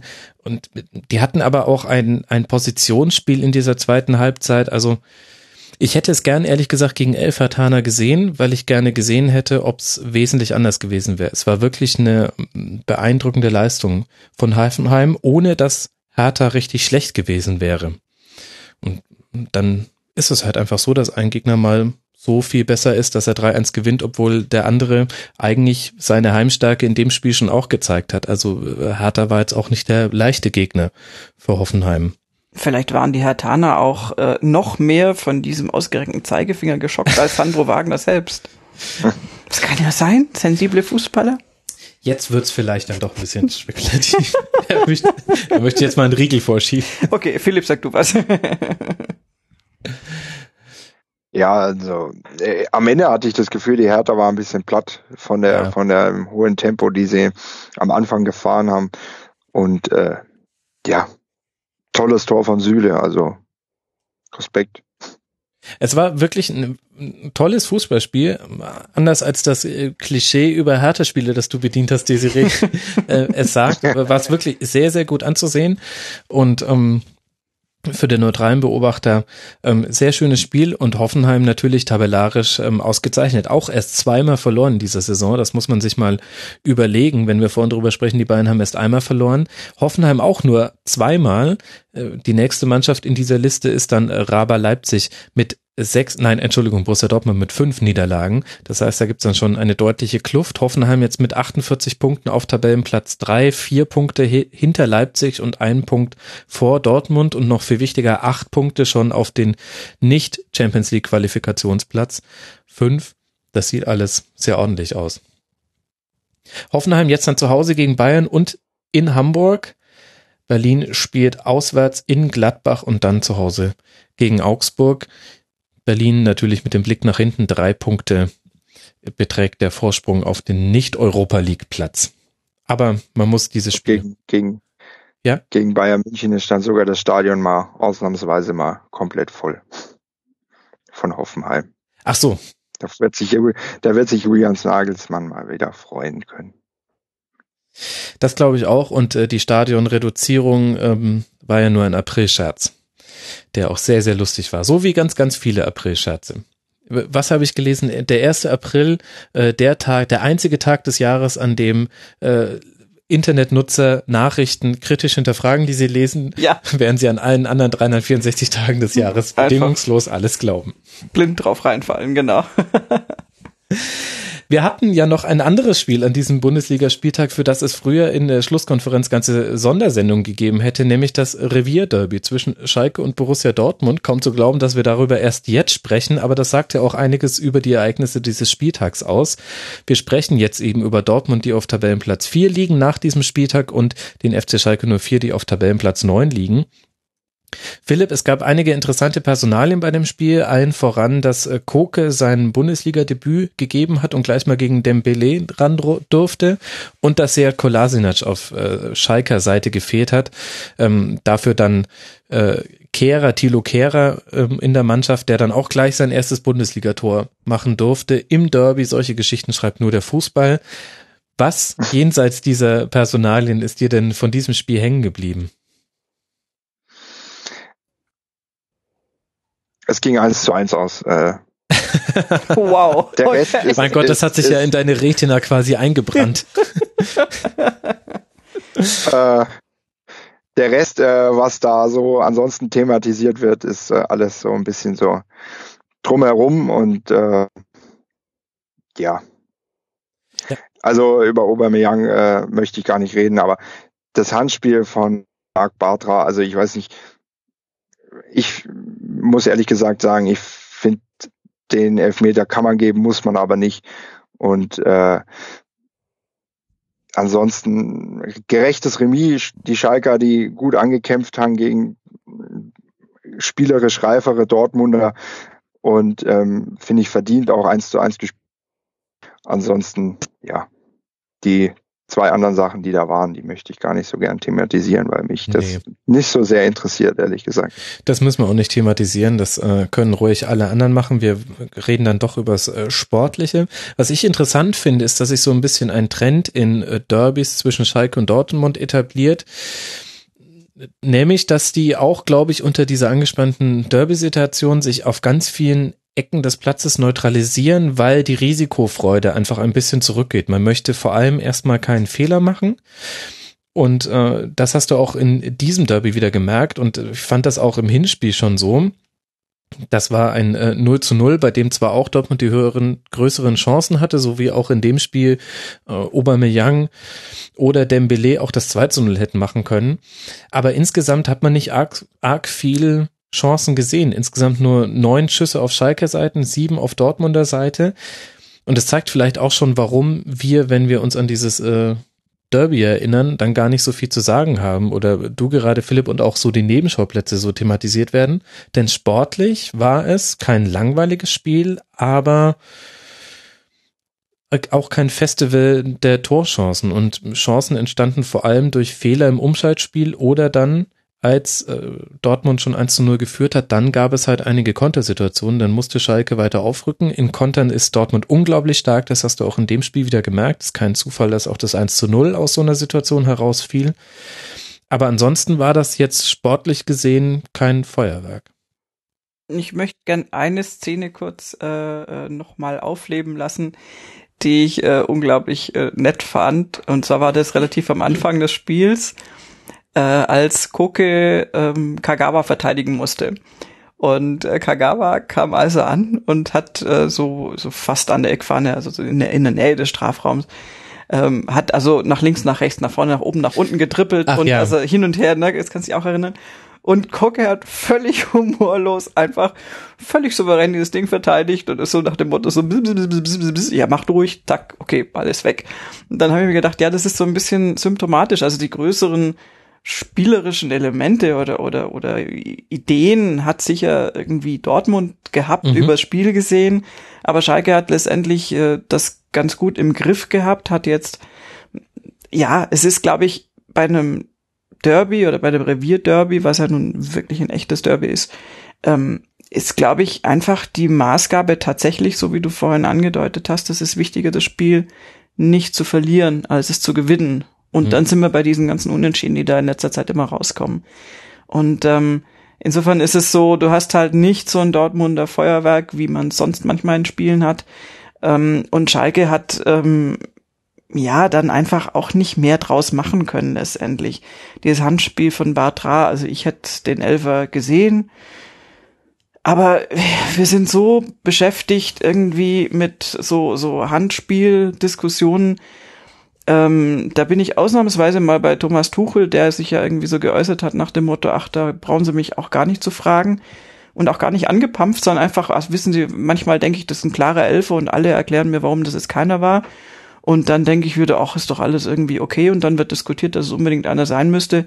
Und äh, dieses Mal und wahrscheinlich nur in diesem einen Punkt bin ich tatsächlich bei Thomas Tuchel und sag, also ich, das ist mir langsam auch so ein bisschen irgendwie, ich bin es langsam ein bisschen leid. Also das ist. Also liegt's an der Regel. Weil das ist unter anderem auch eine Frage, die wir gekriegt haben vom Hörer Duji92, der eben fragt, ja, ist das, ähm, also er fragt uns, wie sollte eine Regel aussehen, die klar sagt, was ein Handspiel ist und was nicht. Da sehe ich mich jetzt gerade nicht in der Funktion, das definieren zu können. Ich finde aber auf der anderen Seite, dass es so uneindeutig gar nicht ist, nur das, was man sich jetzt so antrainiert hat an Wissen über das, über die Handspielregel in dieser Saison, beziehungsweise über die Auslegung, das wurde einfach in der Szene zum Beispiel vergessen. Also ich kann mich dran erinnern, dass bei dem Tor, das Lars Stindl mit der Hand erzielt hat, wo ihm der Ball vorher an die Brust klatscht, dass da nochmal so der Kriterienkatalog offengelegt wurde, nachdem ähm, Schiedsrichter entscheiden, ob es ein Handspiel ist oder nicht, wenn keine klare Bewegung zum Ball zu sehen ist, was ähm, oder eine Vergrößerung der Körperfläche,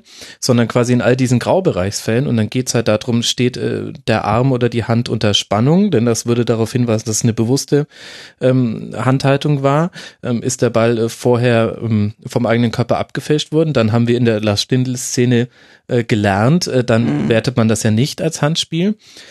So, und das dritte, Kriterium habe ich gerade vergessen. Ich glaube, es geht um die Distanz tatsächlich, aus der das Ganze auch passiert. Und da muss ich sagen, naja, dann ist es doch eigentlich eindeutig. Der Ball springt Batra an den rechten Fuß und dann an die Hand, die zwar oben ist, ähm, aber tatsächlich hat er vorher auch so eine Bewegung mit dem Oberkörper gemacht, wo ich sage, okay, also es war jetzt keine komplett unnatürliche Handhaltung und der, die Hand flext nach hinten weg, das heißt, da war null Spannung drauf.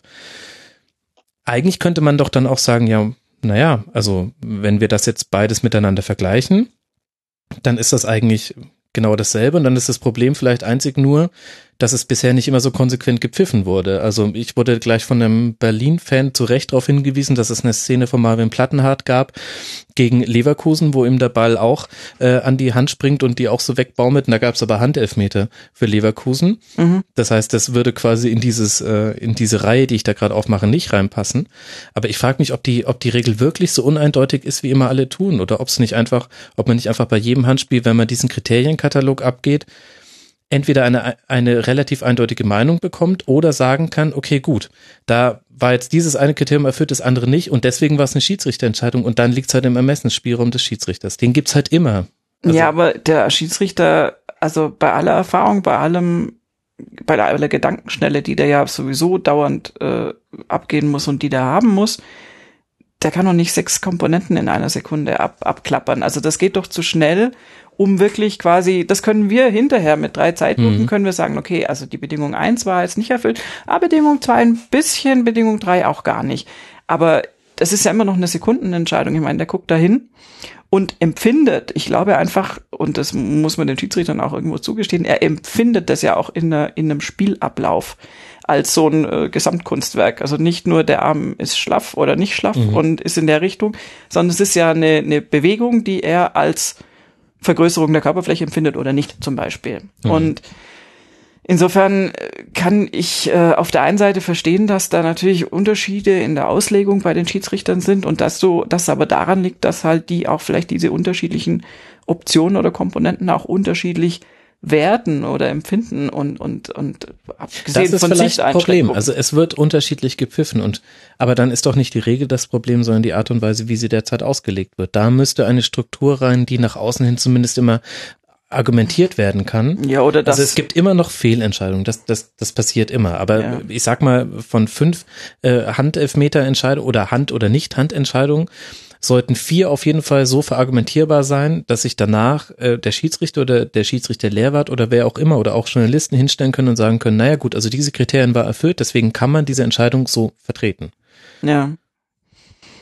Dazu finde ich, sind die Kriterien zu viele. Hm, vielleicht. Also um das, um das wirklich runterbrechen zu können. Du hast so, so zu viele Aspekte, die sich äh, möglicherweise leicht gegenseitig widersprechen und dann hast du schon eine gewisse Uneindeutigkeit. Also, also es war jetzt zum Beispiel, ich habe dann auch nur die Szene, ich habe sie im Spielablauf nicht gesehen und wusste, da gibt's ein Problem und ich habe einfach, ich habe es einfach nur angeguckt. Ich habe dann drauf geguckt, weil ich wusste, es wird gleich was passieren und für mich war die die Reflex äh, äh, Reaktion sofort ganz klar Hand, aber mhm. eben Einfach nur aus dem Spielbild raus, ohne Zeitlupe, ohne alles. Und danach siehst du noch drei Zeitlupen und dann denkst du vielleicht doch wieder anders. Nur hat natürlich ein Schiedsrichter einen 30 mal kompetenteren Blick als ich, das ist schon klar. Er hat auch noch Assistenten, die ihm dann natürlich zur Hilfe eilen können. Du hast aber halt oft verstellte Wege irgendwie, dass der Blick halt dann doch nicht ganz klar irgendwie auf die Szene ist. Und ich meine, so jetzt völlig auf der Brennsuppen dahergeschwommen sind die Schiedsrichter auch nicht alle. Also es gibt so viele strittige Entscheidungen in dem. Was dahergeschwommen? Auf der Brennsuppe dahergeschwommen. Kennst das du das ich nicht? überhaupt nicht. Was ist denn eine Brennsuppe? Oh Gott. Äh, also heißt das jetzt, was, was bedeutet das einfach nur auf der Völlig blöd sind die auch nicht. Ah, okay. Also zurückgeblieben, äh, äh, äh langsam im Geiste, okay, äh, keine gut. Ahnung. Oh mein Gott, okay. Ich, Wieder was gelernt. Vielleicht muss man es auch gar nicht wissen. Ähm, nein, aber es ist, also ich weiß nicht, es war bei unserem Spiel heute auch, ging es auch wieder, also beim Stuttgart-Spiel heute gegen Dresden ging es auch wieder um so Handentscheidungen. Und ähm, also mich, mich ermüdet das Ganze ein bisschen. Ich glaube einfach, dass es der Komponenten zu viele sind, um hm. den einen Schiedsrichter in der Situation dann ganz klar zu einer Entscheidung kommen zu lassen, die total unanfechtbar ist. Dazu müsste man so ein bisschen wie bei vielen Steuer- und sonstigen Regelungen wahrscheinlich sogar das eher vereinfachen und dann hast du wahrscheinlich wieder zu viele Fälle, die dann davon ah, abweichen. Du forderst weil die Handregel auf dem Bierdeckel, wie einst Merz von der CDU. Mein Gott, ist das schon lange her. Ich bin alt. Genau, also wenn der, wenn der Ball an die Hand kommt, egal wo, immer Elfmeter einfach. Ja, genau. Und dann gibt's nämlich das fröhliche Zielschießen, wer trifft die Hand. Ja. Und, und äh, Spieler laufen wahrscheinlich irgendwann mit der Hand in ihrer Hose rum. Ach, bitte. Al Bundy-Style. Philipp, tu was. Aber nicht nur die.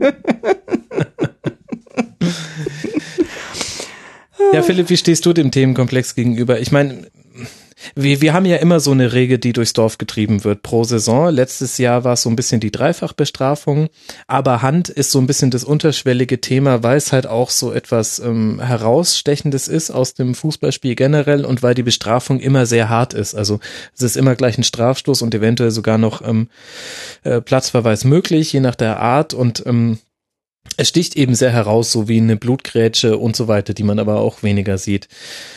Und ich frage mich aber ehrlich gesagt, Philipp, also Diskussionen wird es ja immer geben. Es ist jetzt auch nicht schlimm, dass über Sachen diskutiert wird. Findest du auch, dass die Regel zu kompliziert ist? Naja, also äh, wie äh, ja, also als Schiedsrichter dort sofort alle sozusagen eine Liste abzugehen, äh, fällt einem sicher schwer. Anders wie jetzt beim Foulspiel, wo, wo man sagt, trifft er am Ball, trifft er nicht, wie hoch ist die Intensität. Aber ähm, ich finde, die Handspielregelung ist in Ordnung und da wird es immer wieder Szenen geben, wo sich die Leute drüber aufregen. Das ist glasklar. Und wenn es dann in der 90. Minute von einem Derby ist, sowieso. Ähm, ja, irgendjemand ist, ja ist immer mit irgendwas unzufrieden mhm. und so ist es halt. Aber ich finde, die Regelung ist insgesamt okay. Man kann sie bestimmt einfacher machen, aber da gibt's bestimmt Sachen beim Fußball, wo man auch Veränderungen herbringen müsste, wo es vielleicht dringender ist, die dem Spiel besser tun würden. Ja.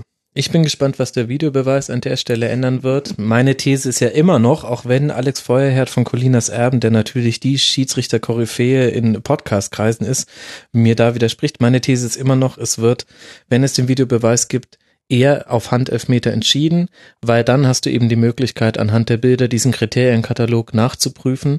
Und auch wenn ein Schiedsrichter dann die Schmach über sich ergehen lassen muss, dass er vielleicht korrigiert wird, ist das, glaube ich, für den Schiedsrichter dennoch in der Summe besser, als es nicht zu pfeifen. Und bestes Beispiel ist da für mich, diese Szene ist ein gutes Beispiel. Ich glaube, da hätte ich Achiri in der 92. Minute des Derbys dann eher mal gepfiffen, wenn ich ja. weiß, dann guckt noch jemand drauf ja. Und ansonsten guckt nämlich keiner drauf. Also es braucht, also der Videobeweis wird kommen bei Strafstoßentscheidungen, bei Platzverweisen und bei Toren. All das wird überprüft werden, also alles, wo das Spiel unterbrochen ist.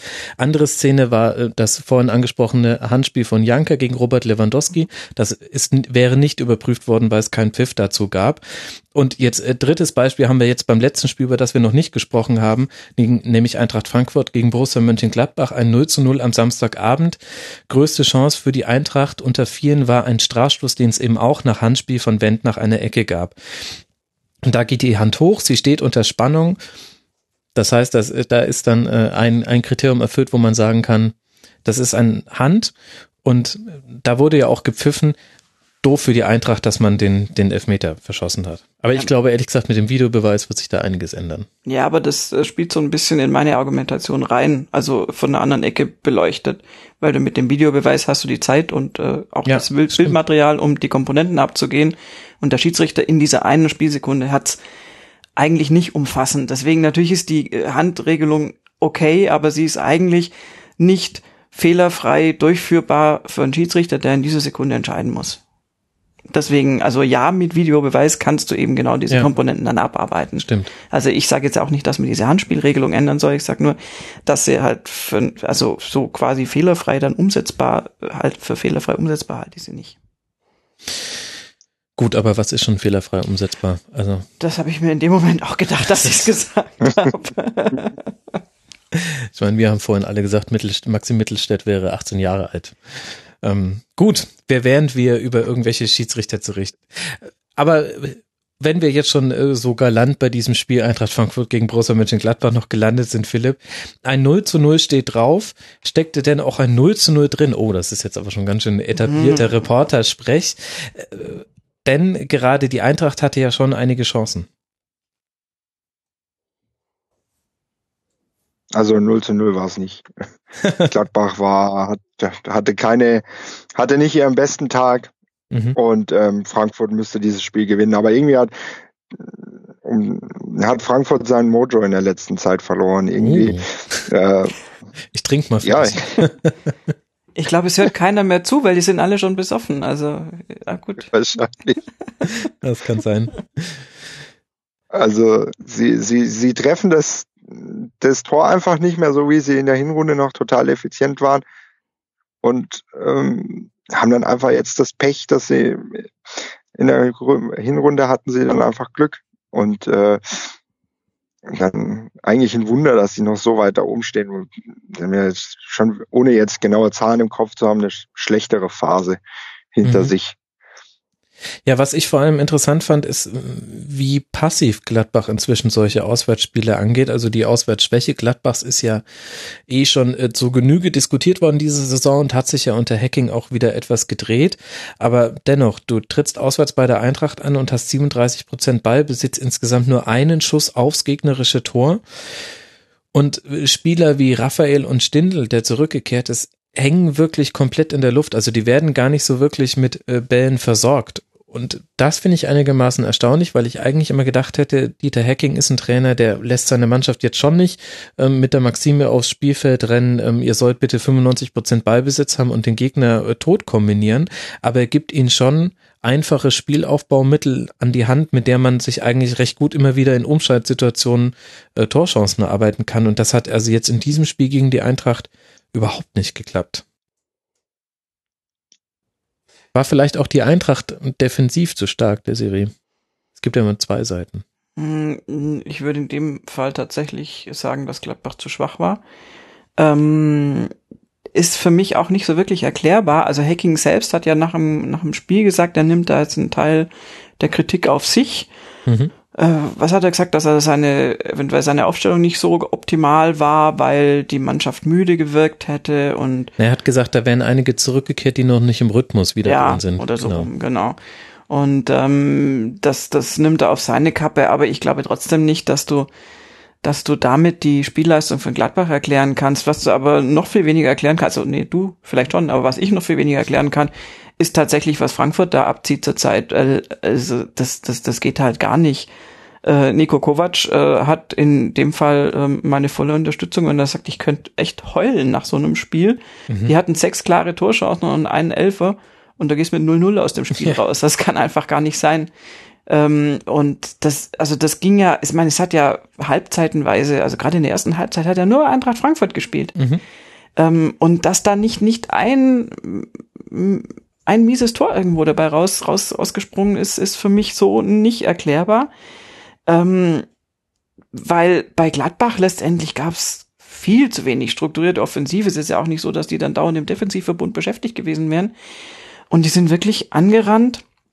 Gab eine einzige Szene, äh, in der es gefährlich wurde für Frankfurt, aber das haben sie selbst verursacht. Mhm. Weil, ich weiß nicht mehr, welches Spiel das war, aber es war ein Rückpass auf Radetzky im Tor und den hat, der war so knackig irgendwie oder Radetzky hat nicht, war nicht drauf gefasst, dass dieser Rückpass beinahe im, im Tor gelandet wäre. Also das war Ja. das die gefährlichste Szene für, für Frankfurt in der ganzen ersten Halbzeit, wo ich sage, ja, puh, hallo, Gladbach, wo waren wir denn?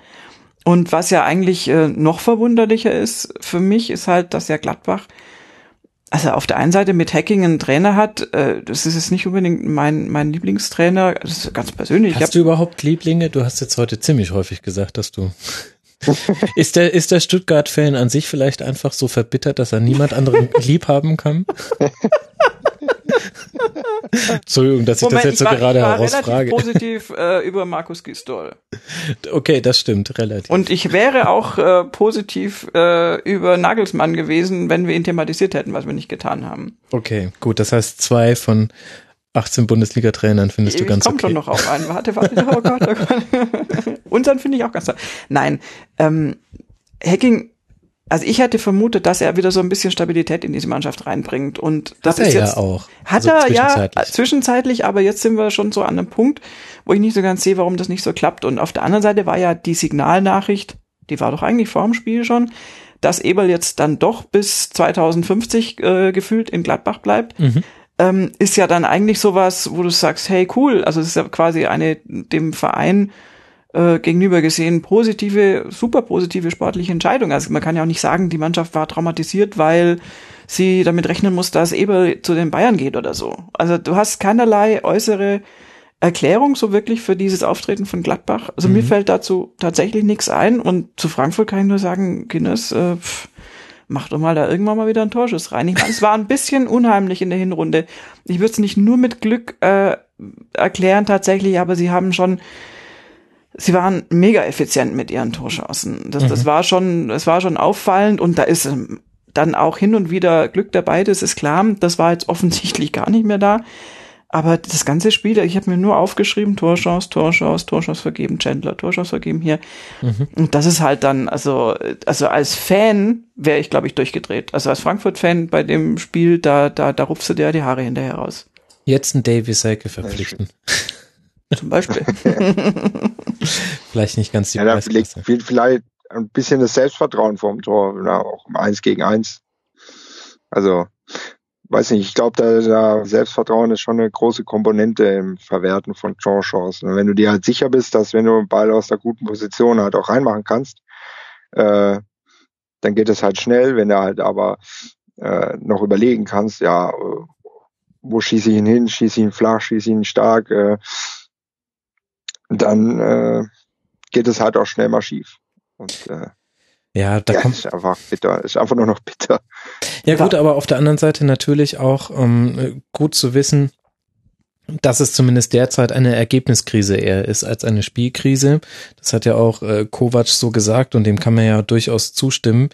Äh, das macht es natürlich nicht schöner, aber auf der anderen Seite, ähm, also das, es leiert natürlich irgendwann aus, immer auf die vorherige Saison zu referieren. Aber das ist eben auch einfach der Fakt. Daher kommt Eintracht Frankfurt und jetzt ärgert man sich, dass man zu Hause ein überlegen geführtes Spiel gegen Borussia Mönchengladbach nicht mit einem Dreier abschließt, unter anderem, weil man einen Elfmeterschieß verschießt gegen einen Torhüter, der noch nie in seiner Bundesliga-Karriere einen Elfmeter gehalten hat. Ähm, herzlichen Glückwunsch, Jan Sommer. Jetzt hat's mal geklappt gegen Marco Fabian.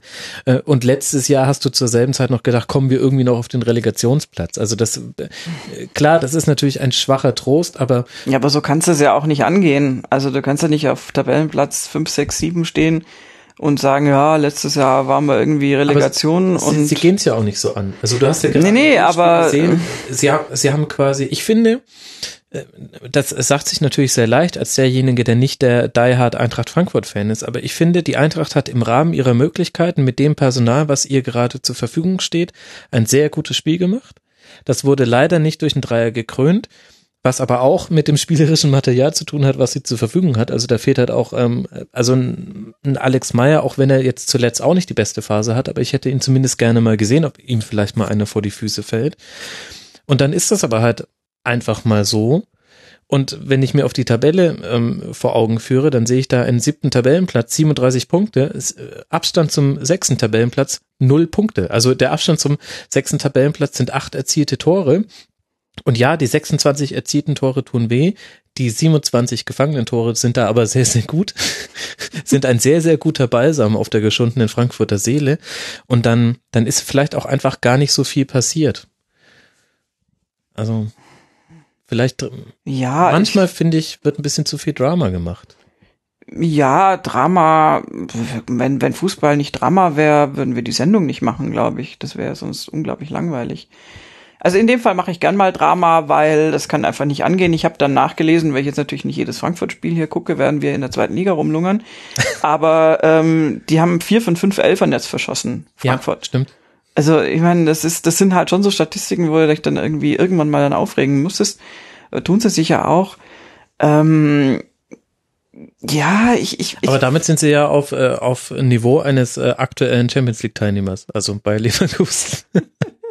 okay. Der lag auf der Ja. Straße, den musste ich nehmen, ja. ja, manchmal. Aber ich verstehe deinen Punkt natürlich. Man sieht das, was möglich wäre und das ist ja auch vollkommen okay. Meine Botschaft ist einfach nur, äh, nicht den Sand in den Kopf stecken, liebe Eintracht Frankfurt-Fans. Und das ist immer eine gute Idee. ich meine, jetzt spielt die Eintracht in Köln, das ist äh, das direkte Duell und dann gegen Werder. Das gibt eine heiße 93-Folge, ne? Wenn Köln gegen Frankfurt spielt. Es gibt eine heiße 93-Folge und ich würde wieder sagen, am Ende der englischen Woche sehen wir eine Tendenz. Äh, Damit könnte ich jetzt eigentlich fast diese Folge zumachen. Ich muss aber noch kurz der Chronistenpflicht äh, die Schuld erweisen und sagen, dass äh, Borussia Mönchengladbach jetzt noch gegen Hertha spielt, dann auch in Köln, das vorhin schon angesprochene Derby, dann in Hoffenheim und dann gegen Dortmund. Das ist natürlich eine andere Couleur des weiteren Programms als von ganz vielen anderen Mannschaften, über die wir gesprochen haben. Aber auch da wollen wir jetzt nichts, äh, nicht äh, zu viel Drama hineininterpretieren, wo es vielleicht gar kein Drama gibt. Also ich glaube, wir haben damit in aller Ausführlichkeit diesen 26. Bundesligaspieltag besprochen. Ich glaube, die Herausforderung für die Hörer wird, das alles zu hören, vor allem in ihrem volltrunkenen Zustand. Ich meine, viel lustiger wäre ja ehrlich gesagt, und das fordere ich hiermit ein, weil ich bin jetzt ja mal da gewesen und komme so schnell nicht wieder. Du könntest natürlich Was? das auch als Trinkspiel für die Podcast-Ausübenden machen, dass man selber was trinken muss. Das wäre dann bestimmt gegen Ende hin ein lustiger Podcast. Ja, da müsste ich aber Wenn dann ständig mal so alle, Toilettenpausen alle. Schranken fallen und alle Hemmungen und Ja. jeder mal so das rauslässt, was er eigentlich als Fußballfan rauslassen wollen würde, dann gnade uns Gott. Den das wäre bestimmt lustig. Ja, ich fürchte, danach hätte ich keine Unterstützer mehr, ehrlich gesagt. Wenn, Die Gefahr ist immer hier, da, ja. Wenn hier der Stadion-Max rauskommt, wie ich ihn gerne nenne, der ist nicht Ja, du ganz könntest so mal ein, ein differenziert. Special machen vielleicht einfach. Ein Special, eine, eine Trinkspiel-Podcast-Folge. Ja, vielleicht machen wir auch eine eigene Serie draus. Ich weiß nicht, Tresenfunk oder da fällt uns bestimmt noch was Besseres ein oder als, der Promillefunk oder Tresenfunk finde ich eigentlich schon ziemlich cool. Ja, mal gucken. Ähm, vielleicht den nächsten Rasenfunk Royal einfach dauerbesoffen aufnehmen. Das werden fünf Tage Rausch, liebe Hörer. Könnte aber auch anstrengend werden. Nein, ich glaube, wir haben tatsächlich diesen 26. Spieltag sehr, sehr vollumfänglich ab, äh, gehandelt und es hat mir sehr großen Spaß gemacht. Ich danke sehr meinen zwei Gästen und zwar zum einen hier bei mir im Büro und zwar jederzeit wieder, Desiree. Du bist jetzt nicht für die kommenden Monate raus. Das, das wäre dir so recht. Desiree Wolf, ihr könnt sie hören auf mein Sportradio.de, viel im Zusammenhang mit Golf, wo es ja jetzt dann auch das erste Masters, das erste Major gibt, nämlich das Masters in Augusta. Wir wünschen Martin Keimer viel Glück für den Cut. Äh, auf Twitter at Tösirö. ähm, vielen Dank, dass du mit dabei warst und äh, dass wir auch so den Schlenker zur zweiten Liga mal wieder machen konnten. Ja, den konnte ich nicht vermeiden. Tut mir leid. Nein, nein, ich, ich habe das ja provoziert, weil ich wollte das so haben. Zweite Liga, gerade unfassbar spannend, liebe Hörer, wenn ihr Zeit habt am Wochenende, schaut zweite Liga. Es macht gerade sehr viel Spaß, da reinzugucken. Und außerdem vielen Dank für ein sehr gutes Debüt. Und jetzt müssen die Leute nämlich schon wieder trinken, wenn ich einem Gast nämlich sage, er hat ein gutes Debüt gegeben. Jawohl. Ähm, Philipp Schneider vom Füchsle Talk, der auch am 10.4. mit seiner nächsten Folge rauskommt, auf Twitter, at PSH Schneider. Warum das eigentlich, Philipp? Ähm, das wurde mir mal vorgeschlagen, von, als ich eine E-Mail-Adresse gemacht habe. Ja. Und dann habe ich das einfach mal übernommen. Ah, da musst du dir noch eine andere Geschichte überlegen. Das ist nicht spannend genug. Ja, ja, das ist schon sehr spektakulär. Aber vielen Dank, dass du mit dabei warst, lieber Philipp. Sehr gerne, immer wieder gerne. Hat mir sehr viel Spaß gemacht. Das freut mich, das freut mich. Und dann muss ich an dieser Stelle noch Podcast-Grüße loswerden. Und liebe Hörer, ihr habt jetzt ein kleines logistisches Problem. Ich habe all diese Podcasts in der Länderspielpause konsumiert, in der ich endlich mal wieder Zeit hatte. Und ihr werdet sie jetzt konsumieren müssen in der Zeit der englischen Woche, in der ja schon am nächsten Donnerstag der nächste Rasenfunk erscheint, am nächsten Montag darauf dann die darauffolgende Schlusskonferenz und noch eine kleine Überraschung, die wahrscheinlich auch jetzt nicht ganz so kurz weggehört werden kann. Aber ihr müsst bitte in diese drei Podcast-Folgen reinhören, denn sie alle drei haben mir sehr gut gefallen. Zum einen 120 Minuten hat ein Podcast-Format und haben ein längeres Gespräch gemacht zur Karriere von Michael Ballack. Alle Links findet ihr natürlich in den Show Notes. Dann hat der Blaue Salon, der früher mal Glück auf Pilz Podcast hieß, FC Schalke 04 Podcast mit dem Fanbeauftragten von Schalke 04 gesprochen, der früher ich hätte fast gesagt, auf der anderen Seite stand nämlich äh, sehr weit oben äh, bei den Ultras angesiedelt war, aber äh, sehr, sehr hörenswert. Ähm, kriegt man interessante Einblicke in die Arbeit eines Fanbeauftragten. Und Hertha Base, der Hertha BSC Podcast, hat ein Interview gemacht mit einem blinden Journalisten, dem blinden Journalisten Detlef Peters. Wie, wenn ihr euch denkt, äh, Moment mal, wie soll das denn gehen? Ja, dann hört euch mal den Podcast an. Da erfährt man das, wie er das macht mit seiner Arbeit, wie er mit Pardadei umspricht, umspringt und wie er sich da so seinen ganz eigenen Ruf erarbeitet hat und warum er Otto Rehagel ganz toll findet. So, jetzt habt ihr drei Höraufträge bekommen und ich kann nichts anderes machen, als nur nochmal meinen ähm, Gästen zu danken, Desiree und Philipp. Vielen lieben Dank. Vielen Dank euch fürs Zuhören bis hierhin. Empfehlt uns weiter und hört dann vor allem auch gerne rein, wenn es heißt Schlusskonferenz 117 zum 27. Spieltag und Schlusskonferenz 118 zum 28. Spieltag. Ach, englische Wochen. Ich bin gespannt, wohin mein Trend dann zeigt am Ende der englischen Woche. In diesem Sinne, liebe Hörer, ich wünsche euch eine gute Zeit und wir hören uns bald wieder. Bis dahin macht's gut. Das war die Rasenfunk Plus Bomberin. Wir geben nun zurück in die angeschlossenen Häuser.